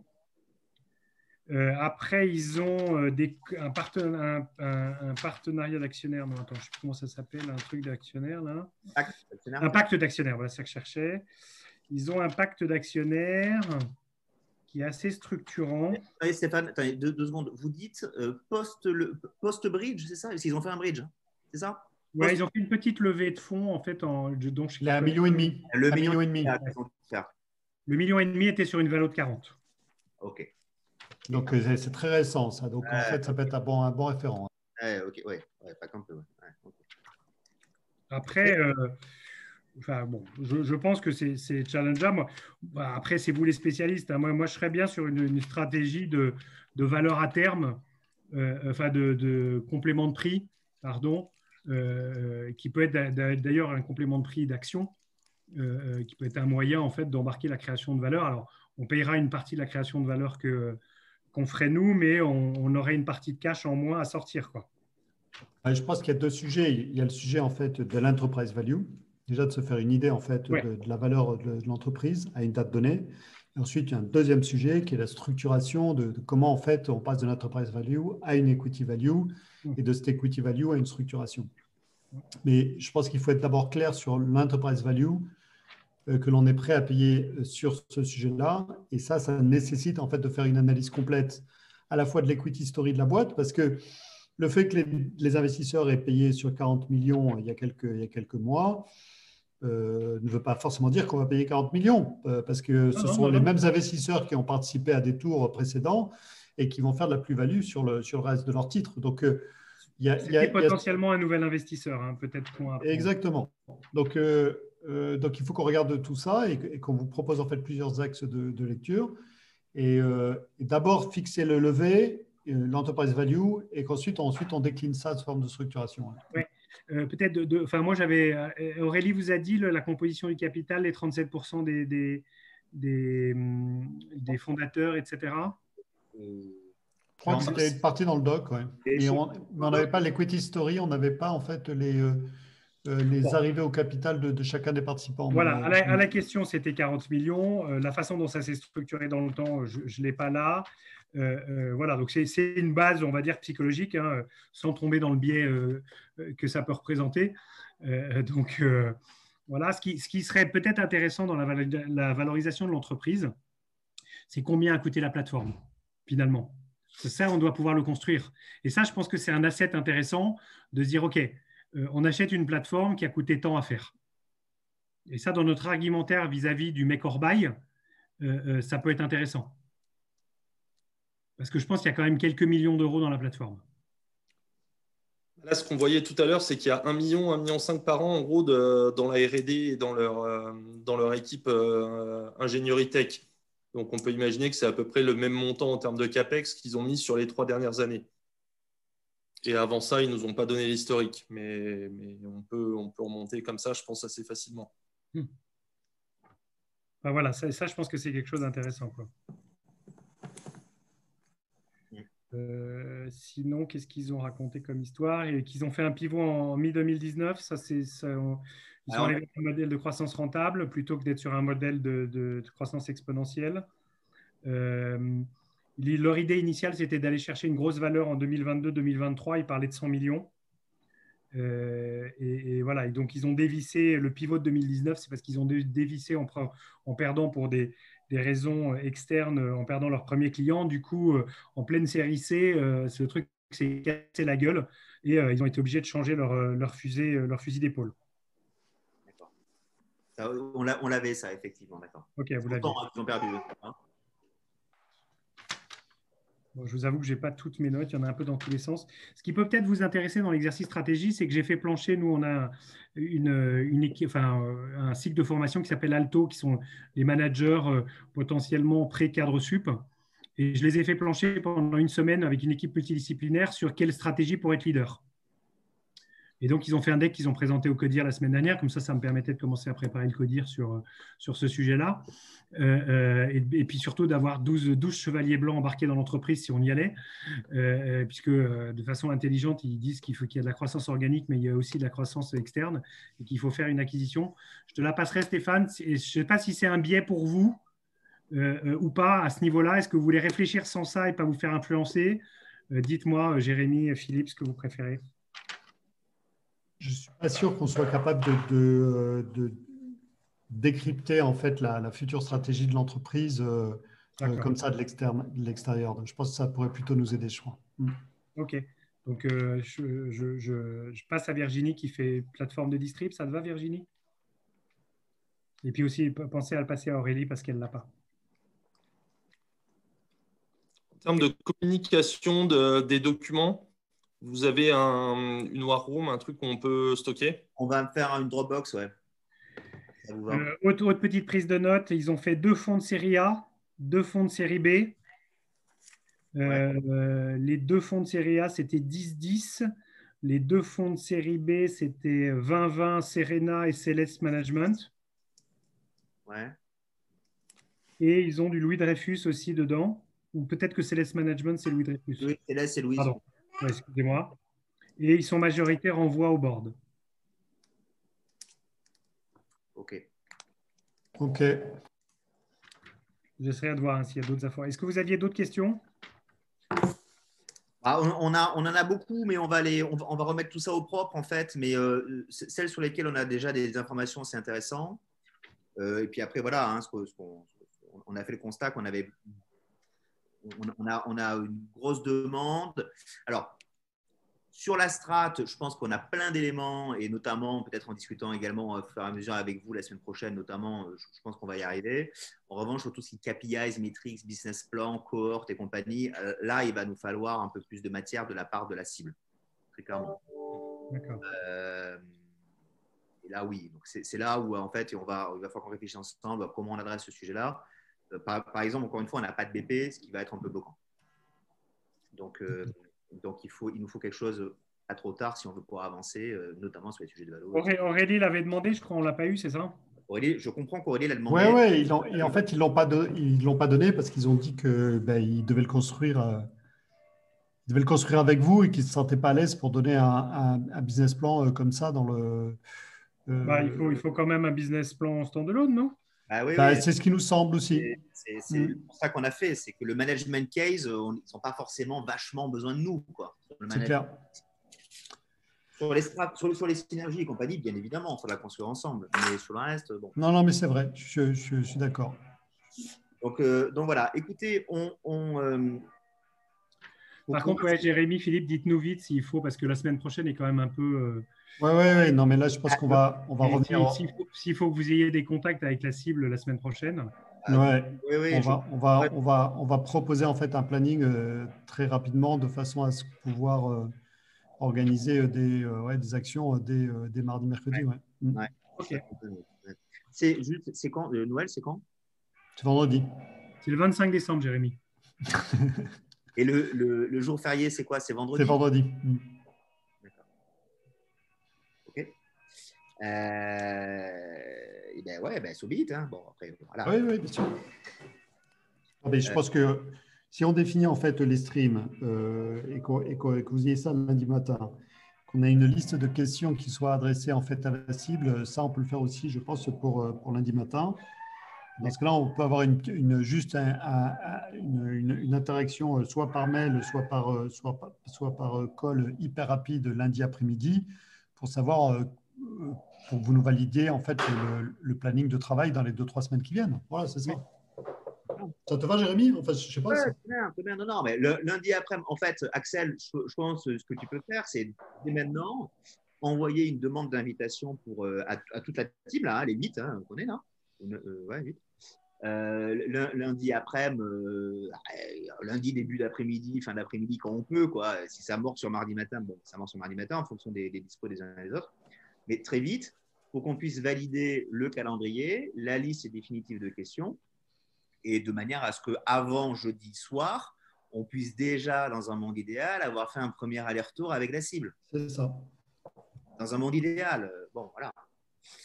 Euh, et, que pour que nous, une fois le calendrier des streams validé, idem avec Axel, Antoine et moi, euh, on puisse commencer à bosser sur, euh, sur la, prod, en fait, hein, sur les différents sujets de, production. Je pense notamment le premier, qui est, qui est, qui est le document d'analyse stratégique, en fait. Hein, on, va venir travailler ensemble. OK. OK. Euh, voilà, je pense qu'on est, on est, on est bon là. Euh, on bien les streams, hein, parce que vous voyez, je pense qu'il faudra mettre le, le, juridique sur un des streams, etc. Ça, ça va nous permettre effectivement de pouvoir travailler en parallèle, le fait qu'on ait les, streams super clairs. Ça va permettre les travaux en parallèle. Oui, Jérémy? Ah, euh, Oui, euh, question à ce sujet-là. chez vous, le juridique, il fait le MNE ou pas? Ça bah, ils, vont prendre, un avocat. Hein. Ah, ils vont prendre un externe, hein. d'accord. Ouais, voilà, quand, quand, ils ont lu le contrat, ils ont dit Mais nous, on fait quoi? Enfin, Philippe m'a aidé, merci. Ils ont compris que vous étiez une banque d'affaires, donc tout de suite, ça a fait tilt dans leur tête. Euh, euh, et donc, ils vont faire un appel d'offres avocat euh, en, en, miroir de ce que vous avez proposé. Ok. Et... Non, j'ai quand même pété les murs et violé pas mal d'entités chez nous pour, pour arriver à faire ce qu'on est en train de faire. C'est pour ça qu'il y a eu un petit peu de cafouillement et je m'en excuse pour la semaine dernière. Aucun problème. Euh, est-ce que vous voulez qu'on vous soumette un an ou deux sur les avocats? Et de manière générale, vous vous souvenez Oula, oula, attendez, je vais, je vais les laisser là-dessus parce que comme ça, ils vont se sentir impliqués. Sinon, sinon, ils vont se sentir dépossédés. Et, Pas de souci. En revanche, sur les sujets de, de, de, Je me permets d'intervenir, je sais que vous avez parlé avec Philippe, avec moi, mais ce n'est pas grave. Sur les sujets de due deal, on a potentiellement des noms à vous soumettre également. Donc, euh, euh, c'est ce due deal comptable et financière, due deal technique, et, ouais, euh, ça, ça, enfin, euh, euh, FI, etc., il faut le proposer à Aurélie, elle sera peut-être intéressée. Euh, technique, j'ai un vrai sujet. Donc, je, je, vais mettre un lead IT avec nous parce que c'est bien d'emporter quelqu'un de l'IT, mais avec une prestat due deal externe. D'accord. Si vous avez des idées, on, ouais, là, on, peut, on peut avoir des idées et à chaque fois qu'on, chaque fois qu'il y aura des questions qui se poseront, on, vous proposera des noms et vous pourrez piocher dedans ou pas. Et du deal social, du deal social, juridique, contrat et compagnie, bah, peut-être que ce sont les avocats avec qui vous, que vous prendrez qui par ailleurs vous le feront. Ouais, euh, c'est possible. En tout cas, fiscal, fiscal, juridique, oui. Financier, euh, peut-être un peu moins. Non, mais financier, je pense que c'est un truc à part. Hein ouais. financier. Nous, on connaît du monde, on peut vous en soumettre, euh, que ce soit chez les Big Four ou, des, des, gens peut-être plus adaptés à des sujets start-up. Mais bon. Oui, après, je pense qu'il y avait une idée de faire avec euh, euh, Mazar, avec qui on bosse, je crois. Mais en fait, je crois que Mazar est le commissaire au compte de la cible. Ah, ben, pas possible. Donc, ça va être un peu compliqué. Donc, du coup, ça, N'hésitez pas à proposer Aurélie parce que c'était l'idée de départ et en fait elle est bloquante. on, lui, on, lui, fera, on lui fera des propositions là-dessus. On, a commencé à établir. Euh, et n'hésitez pas, dès que vous avez choisi le, le, le, le hein, le conseil legal éminé, n'hésitez pas à nous, à nous mettre dans les pattes. Ouais, par contre, je, vais peut-être vous, vous connecter directement avec notre directeur juridique, comme ça il va se sentir flatté. Oui, bien sûr. C'est qui, le bon contact? Euh, soit Jérémy, soit moi. Euh. Bah, dites-moi, dites-moi qui, qui, qui prend. Euh... Bon, là, je pense que c'est bien que ce soit Jérémy. Ok, Jérémy, tu prends? Ouais, ça marche. Et on va se tutoyer, Jérémy, si vous n'y voyez pas d'inconvénient Oui, on va se tutoyer, c'est Ok. Tout le monde va se tutoyer, c'est Pas de souci. Avec, avec plaisir. Ok, bah, pour, pour, nous, c'est clair. Euh, ok, c'est clair pour nous on peut s'arrêter là. Euh, merci à tous. Merci pour ceux qui ont dérapé des 23 minutes qu'on n'avait pas. Voilà.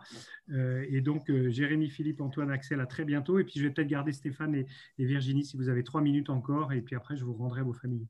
Merci beaucoup. Bon week-end. On se dès que vous voulez. Je crois qu'Axel, si tu te déconnectes, ça va vous louper le Zoom. C'est un pas grave. Virginie, Stéphane, on sera. On se, remet sur Teams.